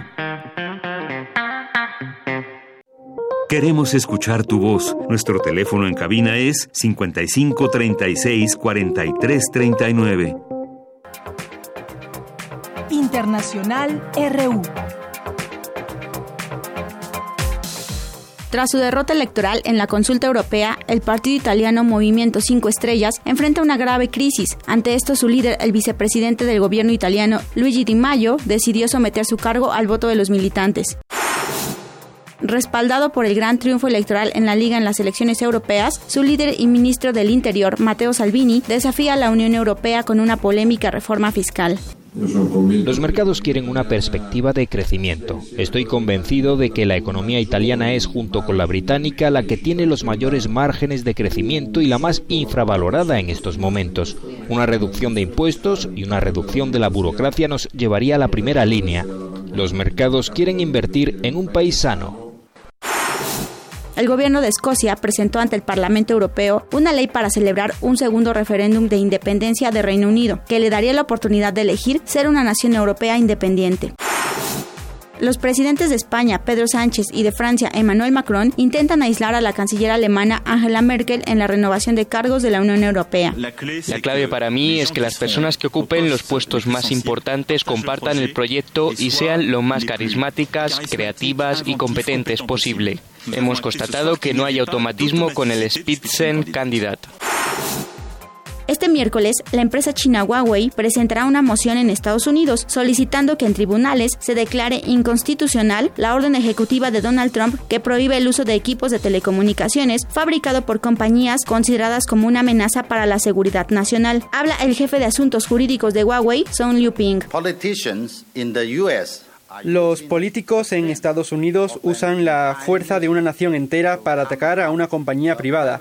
Utilizan cada instrumento que tienen, incluidas las medidas legislativas, administrativas y los canales diplomáticos. Quieren sacarnos del negocio. El fiscal especial Robert Mueller anunció este miércoles su renuncia al Departamento de Justicia, en su primera declaración pública luego de haber finalizado la investigación en torno a los lazos entre Rusia y la campaña de Donald Trump. Hablo hoy porque hemos completado la investigación, estamos cerrando públicamente la oficina del fiscal especial y estoy renunciando para volver a la vida privada. Más allá de estos comentarios, es importante que el trabajo escrito del despacho hable por sí mismo. Con audios de Euronews y RT, las breves internacionales con Natalia Pascual. Relatamos al mundo. Relatamos al mundo. Porque tu opinión es importante, síguenos en nuestras redes sociales, en Facebook como Prisma RU y en Twitter como arroba PrismaRU. Dos de la tarde con 24 minutos. Continuamos y mañana ya los invitamos, por supuesto, a que nos acompañen a hacer el programa en vivo desde la sala Julián Carrillo de Radio UNAM, aquí en Adolfo Prieto número 133. Y vamos a tener a los invitados que ya mencionábamos, a la ricachona y también a la poeta, a la feminista que nos acompañará en este espacio que estará en la sección de cultura. Y también nos van a acompañar, nos van a acompañar los periodistas eh, Florence Toussaint y John Ackerman, académico también, para hablar de los medios públicos. Esa va a ser una de nuestras mesas.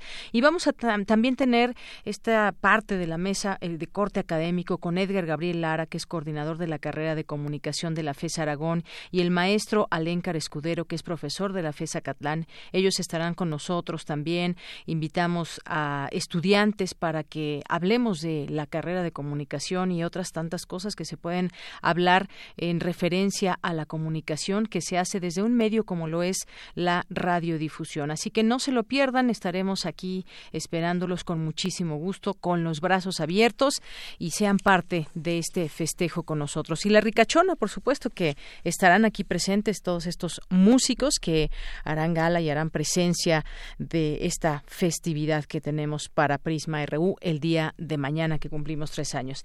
Bien, pues ya está en la línea telefónica, le agradezco mucho, nos tome esta llamada a Belén Clark, que es investigadora académica y editora mexicana, licenciada en Lengua y Literatura Hispánicas, maestra y doctora en Letras por la UNAM, porque desde nuestra UNAM, en la Coordinación de Humanidades, pues se lleva a cabo los viernes de lectura en voz alta, así que ella nos va a platicar de qué se trata. ¿Qué tal, Belén? Muy buenas tardes, bienvenida. Buenas tardes, muchísimas gracias por la invitación. Bien, pues platícanos qué tendremos este viernes en eh, la lectura, viernes de lectura en voz alta, ahí en la planta baja de la Casa de las Humanidades. Pues vamos a presentar una columna periodística de uno de los mejores escritores del siglo XIX, que fue Manuel Gutiérrez Nájera. El título del libro se llama Plato del Día. Plato que del fue Día. una como decía, una columna que firmó con el seudónimo de Recamier. Este, este seudónimo lo toma de un restaurantero muy famoso que tenía, su negocio se llamaba La Maison Doré y Gutiérrez Nájera cuando le preguntan si es el mismo dice que no, que el restaurantero hace platos y plata y que él solo guisa al prójimo.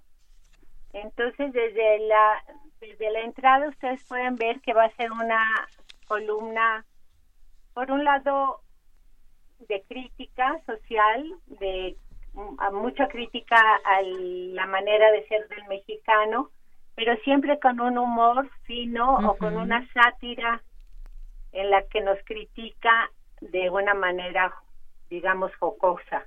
Exactamente.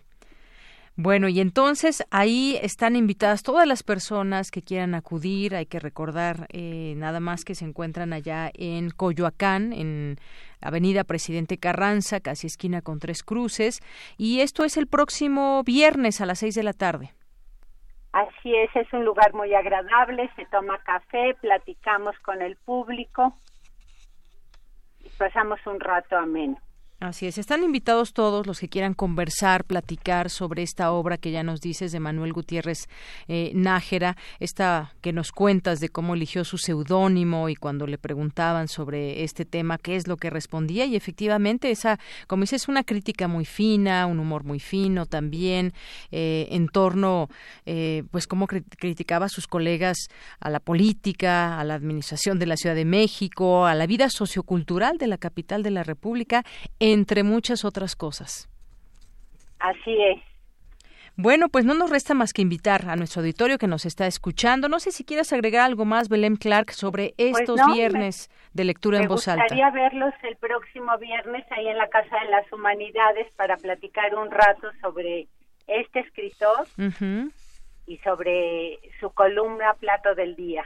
Exactamente. Y bueno, pues nada más recordar que viernes de música, viernes, viernes de lectura, lectura en voz alta, es un espacio semanal donde se alternan conciertos, tertulias y en el que los autores se reúnen con el público para leer, comentar eh, sus obras también, intercambiar opiniones y está dirigido a todo aquel que tenga el gusto por la lectura, la reflexión, la convivencia.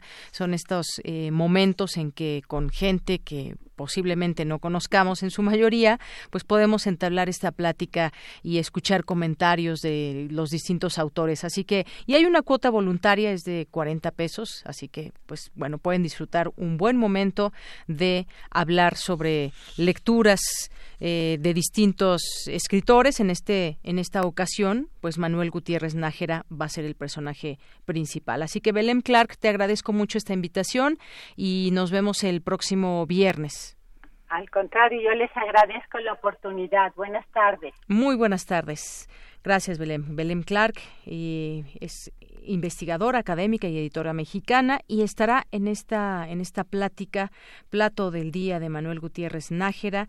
Solamente les recordamos el lugar es en la Casa de las Humanidades, que pues es parte de los de los recintos de los campus de la UNAM, Avenida Presidente Carranza 162, casi esquina con Tres Cruces, en Coyoacán. Próximo viernes a las 18 horas. Así que las personas que estén interesadas, pues ahí tienen ya un lugar donde asistir y pasar un muy, muy buen momento. Porque tu opinión es importante, síguenos en nuestras redes sociales, en Facebook como Prisma RU y en Twitter como arroba PrismaRU. Queremos escuchar tu voz. Nuestro teléfono en cabina es 55 36 43 39.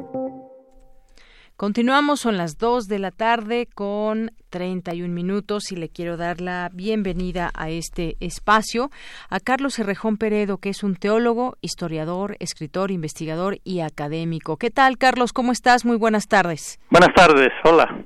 Hola, pues vamos a hablar de este libro que tengo en mis manos, Morelos, Revelaciones y Enigmas, que es un libro pues con muchísimas páginas, muchos pasajes y mucha investigación sobre todo. Hay varios capítulos en los que podemos dar cuenta, nos das cuenta de lo que significa este personaje, más allá de lo que se ha escrito, es un eh, personaje importante, el llamado siervo de la nación, hay que recordar que fue un sacerdote militar, insurgente y patriota mexicano, que organizó y fue el artífice de la segunda etapa de la Guerra de la Independencia eh, mexicana. Me gustaría que nos, nos adentres a este, a este libro, como decía, mucho se ha escrito, pero pues hay mucho que descubrir también en este texto, en este libro. Sí, este, eh, ha habido muchas biografías de Morelos, por ejemplo, durante años se editó, se reeditó de Alfonso Tejasabre.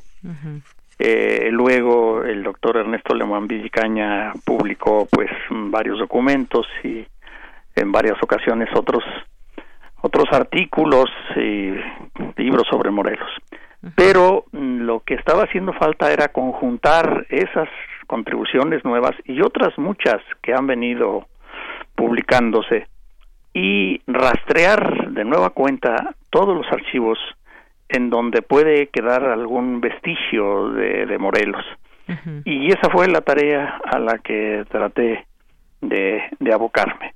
Y el resultado es este libro, que en este sentido, pues, es una síntesis de muchas voces, de muchos esfuerzos y que finalmente pues eh, nos ponen de manifiesto no nada más lo que ya se sabía mm, de Morelos, sino lo que pocos saben o lo que pues ninguno, si es que se trata de documentos inéditos, habían tomado en cuenta de este, de este caudillo. En ese sentido, pues hablo de, de, revelaciones. Y, y sobre este punto, de manera particular, pues la vida preinsurgente de Morelos, que poco se conocía. Y también a lo que me aboqué de manera particular fue a los últimos días de Morelos, los procesos, porque los procesos son, son bastante, bastante complejos. Y alguno llegó a decir que en realidad pues están demasiado amañados para creerle y otros este los han tomado al pie de la letra. Y la verdad que creo que el justo medio está por otro lado. Es decir esos procesos de Morelos, de Morelos sí contienen muchísima información verídica, auténtica que hay que utilizar. Eh, y por otro lado también hay que estar en guardia para saber hasta qué punto el poder realista que tenía en sus manos el proceso, pues hizo algunos recortes a las declaraciones de Morelos o algunos algunos matices. En fin. Así es. Y, bueno, dices, por ejemplo, en el capítulo 1 de Valladolid Aurecho, la importancia, la mayor información que hay sobre Morelos se refiere a los cinco años de su acción revolucionaria. Los primeros 45 años de su vida se conocen de forma muy fragmentaria. Hay excelentes biografías sobre el caudillo con escasas, son escasas por lo que toca a Morelos, labrador, estudiante y sacerdote, que es justamente donde te centras. Y eh, pues nos decía, son muchas voces y muchos esfuerzos. No es solamente lo que ya se sabía. Me gustaría que nos platiques un poco también, eh, pues, en qué reside este interés eh, historiográfico que has llevado, porque es un trabajo bastante, bastante extenso, Carlos. Ajá, ajá. Sí, mira, eh, yo pienso que para esa primera parte de Morelos uno de los puntos muy importantes es rectificar lo que algunos de los historiadores notables de México, como Lorenzo de Zavala, de los que escribieron primero sobre la Revolución de Independencia, y otros, el mismo doctor Mora, pues pensaban acerca de Morelos, que era una persona sin, sin mayor formación, mayor formación ilustrada o literaria. Y eso es un error. Es un error porque hemos ido dándonos cuenta de las lecturas de Morelos y que en realidad Morelos era una gente si no tan ilustrada como Hidalgo, sí lo suficientemente como para pues ponerse al tú por tú con muchos clérigos, inclusive las cartas que escribe ya siendo insurgente, por ejemplo, el obispo Campillo y otros, y que no tenía necesidad de, de alguna tercera persona que le ayudara a escribir. Es decir, se ve que Morelos, que además fue maestro de retórica. Entonces, esto rectifica, rectifica la idea de un Morelos cuyo talento era solamente de carácter natural, ¿no? Morelos era una gente instruida, también tenía su cultura de libros, ¿verdad? Y le gustaba estar al tanto de las noticias. Eh, sabemos también por varios testimonios de que leía los periódicos políticos de la época, le llegaban. y, desde luego pues su formación en el seminario, mm, tanto en el Colegio de San Nicolás como en el Seminario Tridentino de Morelia, pues ahí había eh, notables profesores que lo iniciaron también en la nueva filosofía, la filosofía eh, digamos moderna, ¿verdad? Y prueba de ello es una publicación reciente que no tuve tiempo ya de incorporar a mi trabajo, que es lo que se ha llamado las tesis de Morelos. En realidad no son tesis en el sentido actual, sino en aquel tiempo había algunas presentaciones públicos, públicas de los alumnos más aventajados, y en estas publicaciones públicas ellos tenían que defender algún punto de vista que se llamaba tesis. Y por fortuna, en el caso de Morelos, hubo un mecenas que le publicó esas tesis y donde se aprecia los avances ya de la enseñanza de la filosofía en la institución esta del seminario tridentino en donde ya a la filosofía se le habían agregado pues cosas de física, de geografía, de historia, en fin. Entonces, eso nos muestra pues que la cultura de Morelos es mucho más amplia y profunda de lo que se había pensado. Así es, Carlos Herrejón. Pues bueno, entre todo esto que, que, nos platicas, hay pues varios pasajes dentro del libro que nos revela mucho de esa personalidad y que yo te decía cuál es ese interés historiográfico, mucho se ha dicho, pero yo creo que, y no solamente estará dirigido a, a gente que sea historiadora, que se quiere involucrar completamente con el personaje, sino también para cualquier persona que quiera conocer pues más de este de este personaje. En algún momento y lo relatas muy bien con distintos pasajes por ejemplo cómo convivía por su formación y sus experiencias Morelos podía departir con, con sus iguales con los de arriba con los y con los humildes también. Y se sentía especialmente a gusto en un ambiente franco y sencillo. Es decir la forma que tienes de, de relatarnos y de involucrarnos con el personaje es muy interesante Sí, es que uno de los dones que tuvo Morelos, este, por las experiencias que fue teniendo a lo largo de su vida, por sus orígenes, por su formación, por los lugares en que vivió, es que llegó a adquirir un, un dominio de diversos lenguajes. Es decir, desde el lenguaje de barrio en Valladolid, él nació en un, en un barrio no de la parte alta de la población, tampoco de lo último, sino en un barrio de clase media baja. Y allí pues supo la manera de, de hablar de, de, esta, de esta gente. Pero luego se fue al, al campo y en Tierra Caliente pues ahí conoció a los agricultores, a los agricultores y luego a los arrieros que le permitieron también andar por diversas partes de la Nueva España. Y ahí fue donde creció ¿verdad? Su, su sabiduría de la vida y el conocimiento de otros lenguajes, que eso a mí me parece muy importante porque la facilidad para comunicarse con otros fue parte de su liderazgo.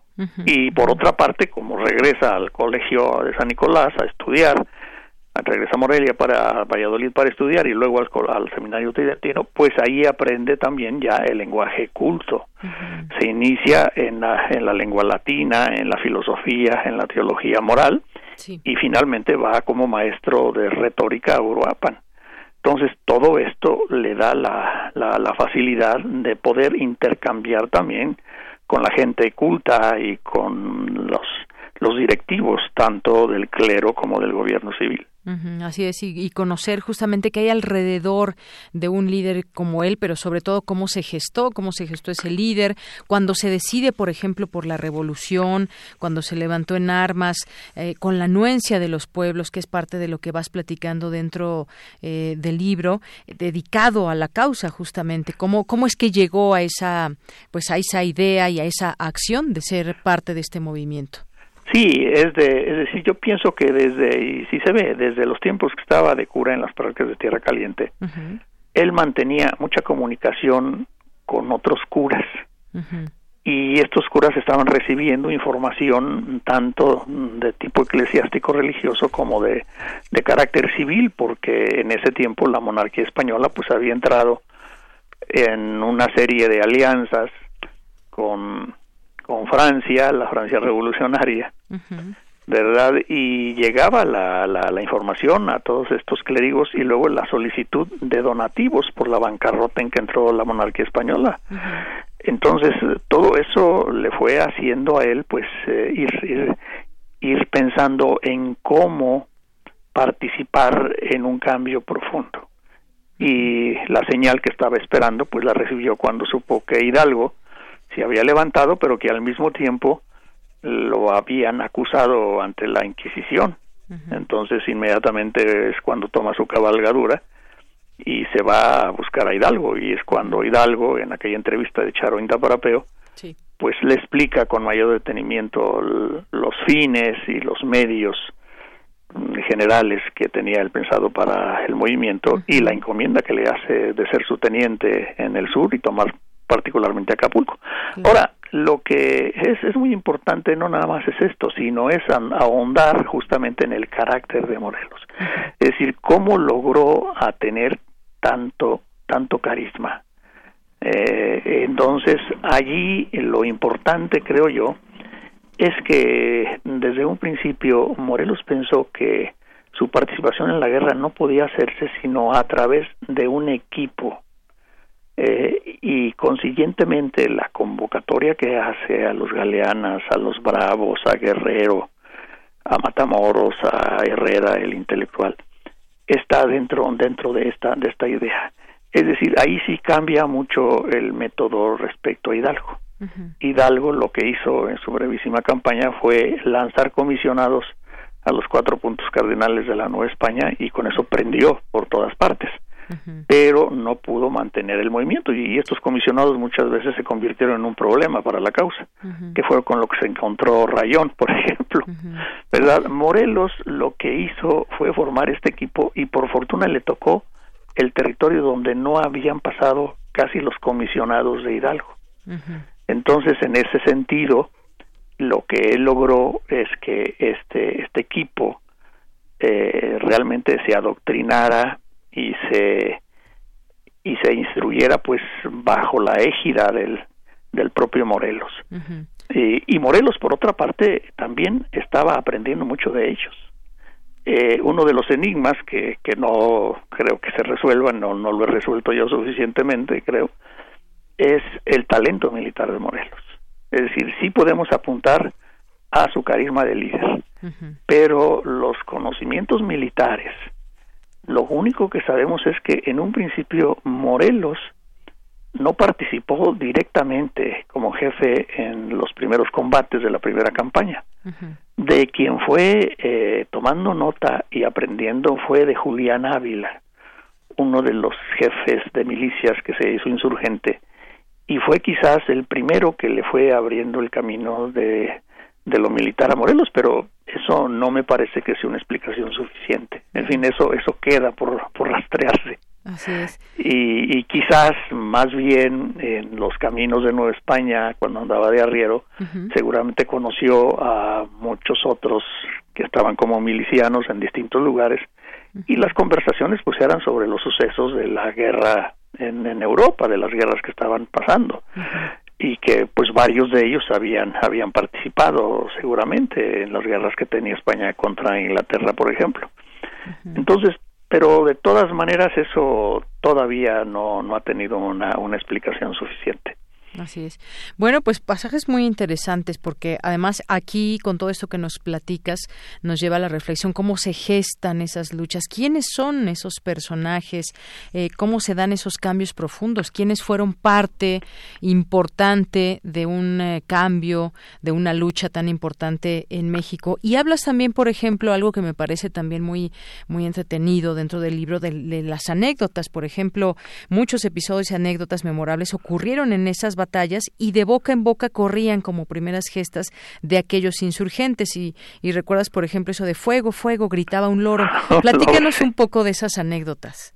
Bueno, pues sí, este, esto va unido también al carácter de Morelos, que, que por una parte tenía sentido del, del, del humor y esto se expresa en varias en varias de las cartas, ¿no? Por ejemplo, cuando Rayón, presidente de la Junta a la que se afilió Morelos, eh, le manda a decir en una carta que ha tenido noticias de que se ha filtrado por ahí un enviado del gobierno virreinal para, para envenenarlo y que las señas de ese tal es que es un, gordo, un gordo. Y Morelos pues le contesta mm, sabiendo en realidad quién era la gente que estaba cerca de él y que no había por qué preocuparse. Y le contesta Rayón decirle, pues le agradezco mucho su excelencia lo que me dice, pero el único gordo que hay por acá soy yo.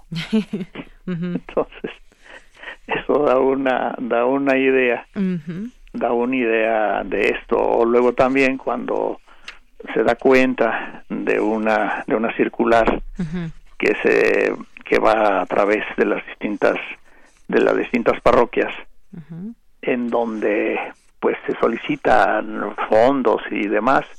Eh, Morelos contesta que sí, que los va a mandar, pero en lomos de gachupines. entonces, Vaya respuesta. Entonces, hay, así como de estas, hay, hay muchas respuestas, sobre todo en las campañas gloriosas de Morelos.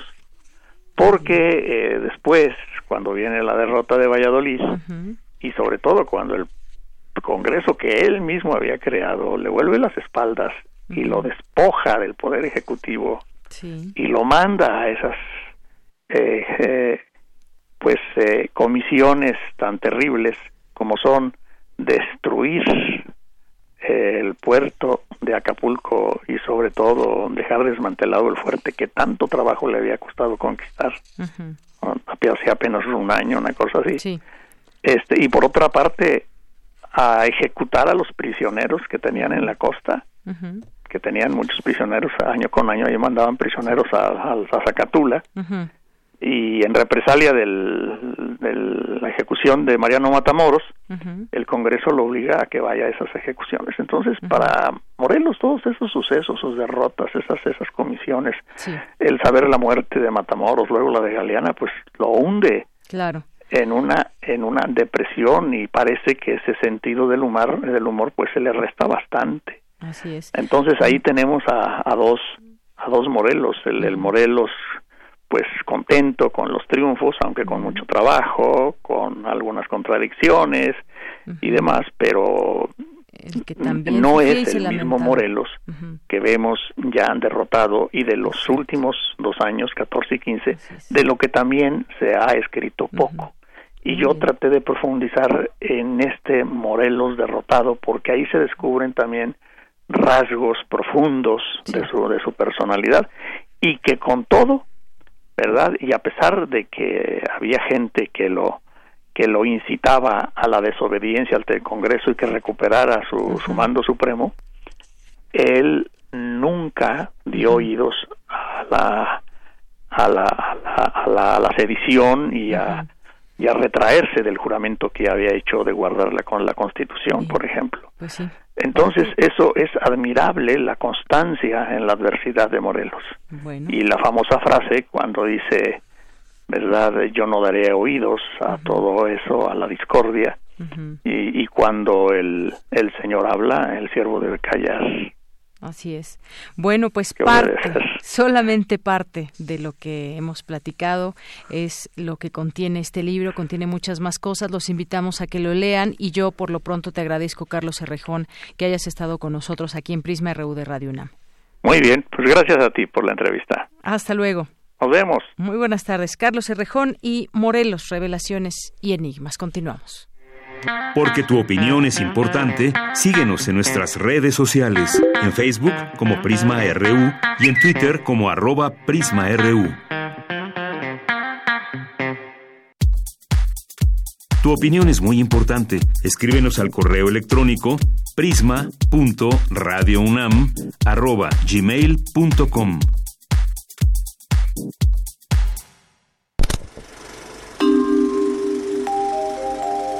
Cine Maedro. Bueno, hoy en miércoles de dos por uno del cine. Antes me acuerdo, era una tradición. ¿Cómo estás, Carlos? Que sí. Y en este, en este cine que teníamos aquí a la vuelta, qué desgracia, qué cine tan hermoso terminó convertido en un supermercado. Ah, claro, el, lunes y el miércoles. Sí, por supuesto. Entonces podía ir uno o dos veces a la semana. Este... Viví muchas horas en ese cine. Yo también. En fin. Yo también y había una compañera de la discoteca que siempre me la encontraba también. Entonces, como ya eran ocho salitas, pues era cada quien iba a la suya, pero ahí nos encontrábamos. y antes de las ocho salitas era un cine, era una sala enorme. Cine enorme que primero fue el cine continental y que después ahí vi el estreno del arreglo, una película de Elia Kazan y luego fue muchos años la casa Disney, y entonces fue un cine al que traje a mi hijo muchísimo cuando era pequeño. Sí, yo creo que ahí yo también vi todas las películas. Y luego se volvió un pluricinema y fui mucho, muchísimo por esos dos por uno de lunes y miércoles. Sí, y luego saliendo al café de chinos que estaba ahí al lado. Ya no está, creo, ¿verdad? No, ya no. Ya, nada. Ya hay otras cosas. Ya no es nada de nada, lo que fue. Nada de lo que era. Oye, pues este, hoy en miércoles, porque mañana con el aniversario, este, no, no va a haber tanto, tanto tiempo, porque preparaste cosas fantásticas y música en vivo y demás. Entonces, bueno, invitando a tu auditorio para que presencien el, el programa desde la sala Julián Carrillo. Y muchas gracias por Ojalá y puedan estar ahí con nosotros y este y poder felicitar personalmente a todos quienes hacen posible Prisma RU que que bueno, pues ya duró tres años. Felicidades. Muchas gracias, Carlos. Felicidades, porque a veces parece que los tiempos en este país no son propicios para durar en muchas cosas. Y no solo para, para eso los tiempos no son propicios, pero hoy justamente quiero platicar contigo del extraordinario gesto de generosidad de uno de nuestros más grandes directores, uno de los tres amigos este, que se la pasan triunfando en Hollywood y en el mundo. Cuando eh, se hace viral en, el, en, la, en las redes un video en el que una maestra le reclama en un aeropuerto al presidente que le han retirado el apoyo a los niños mexicanos que deberían de ir a la Olimpiada de Matemáticas. Eh, y el presidente contesta, yo tengo otros datos, creo que se tiene muy bien aprendida esa respuesta. Sale Guillermo del Toro. Sale Guillermo del Toro como si fuera Hellboy a salvar la situación y convertido en uno de los superhéroes que le gusta este tener a él o ver o leer los que han poblado su imaginación esos superhéroes que eh, no dudan en hacer el trabajo del gobierno y resolver los problemas que debería de resolver el, el gobierno. Y entonces su montado él en su traje de superhéroe dice yo les pago el avión a esos chamacos. Y bueno pues un gesto ya después este hubo quien dijo yo pago las, este la el hospedaje y hubo quien dijo y yo también les doy un poco de viáticos. Y entonces bueno pues van a tener un viaje muy agradable nuestros niños matemáticos nuestros niños expertos que además van a no son como nuestros deportistas, ellos sí van a ganar, van a Olimpiadas y van a poner el, Muy el nombre en, este de México en alto y van a regresar con preseas porque estamos acostumbrados a eso. Por supuesto que no ocupan las primeras planas de los diarios, pero bueno, pues este nos vamos a enterar y nos vamos a enterar porque en México hay y sobre todo ¿no? se hacen matemáticas de primerísimo nivel que tienen con qué este con qué concursar. Y entonces, bueno, felicidades a Del Toro, qué grato es este tener a alguien. Él fíjate que ya se había este mostrado generoso en otras cosas, ¿no? En Guadalajara, que es su ciudad natal, había o está patrocinando una escuela con la brillantez que se ha desarrollado en Guadalajara del cine de animación, sobre todo el cine con marionetas este, y eh, figuras, yo creo que verdaderamente un cine espectacular. Y del toro con sabiendo todos los elementos que tiene se decidió a fundar allí una escuela de animación y también está patrocinándole su primer largometraje a Carla Castañeda, una animadora sin duda de las mejores, y digo de las mejores en un lugar en donde todas son muy buenas, ¿no? Sofía Carrillo, este, en fin. Yo en privado a, a Guadalajara le digo Pragalajara, porque de veras eh, hacen marionetas en la tradición checoslovaca, pero con una calidad similar, ¿no? O sea, no, no tiene nada que pedirles. Y generan su propia tradición, pues, porque si bien son como de ese eh, tipo de, este, de cine, sí, todo es muy mexicano, las vestimentas, los... En fin. Y la otra cosa que quería comentar, yo sé que nos queda muy poquito tiempo, pero, es este en el Festival de Cannes, otro de los tres amigos fue el presidente del jurado. Tuvimos a este Iñárritu presidiendo el eh, por primera vez un mexicano presidiendo el jurado. También por este por primera vez alguien muy joven también formando parte de ese jurado. Eh, y en fin, aunque al cine mexicano no le fue muy muy bien, no no no hubo mucho de qué hablar. Eh, este Iñárritu sí se despidió con una declaración fuerte y poderosa y yo creo que tiene toda la razón. O sea, dijo simple y llanamente que las mujeres deberían gobernarnos. Y entonces yo sí creo que el verdadero cambio del planeta y lo único que nos este que nos va a salvar es que las mujeres han tomado una posición mucho este más eh, más fuerte, más de avanzada y están en todos lados y están haciendo muchísimas cosas. Y entonces sí creo que este tú tienes razón. Necesitamos que las mujeres nos gobiernen, pero cuando pienso en las mujeres que nos gobiernen, pienso que las mujeres nos gobiernen como mujeres. Porque de pronto recuerdo, por ejemplo, a Margaret Thatcher gobernándonos como si fuera Ronald Reagan exactamente, y tú dices, bueno, pues entonces no, no se ve para qué sirvió que las mujeres nos gobiernen. Entonces creo que sí, va siendo hora de que entren ya al, este, al quite y empiecen a resarcir el desastre que hemos armado. Muy bien, pues muy bien por Alejandro González Iñárritu y gracias por venir el día de hoy. Ahora sí, la siguiente ya el Regreso a mi jueves. Regresamos a los jueves. Bueno, con eso nos despedimos. Gracias, Carlos. Muchas gracias. Gracias por estar con nosotros y nos despedimos también de usted, auditorio. Lo esperamos mañana, ya sea en esta sintonía del 96.1 de FM o de manera presencial en la sala Julián Carrillo, aquí en Adolfo Prieto, número 133. Soy de Yanira Morani, en nombre de todo el equipo. Gracias, buenas tardes y buen provecho.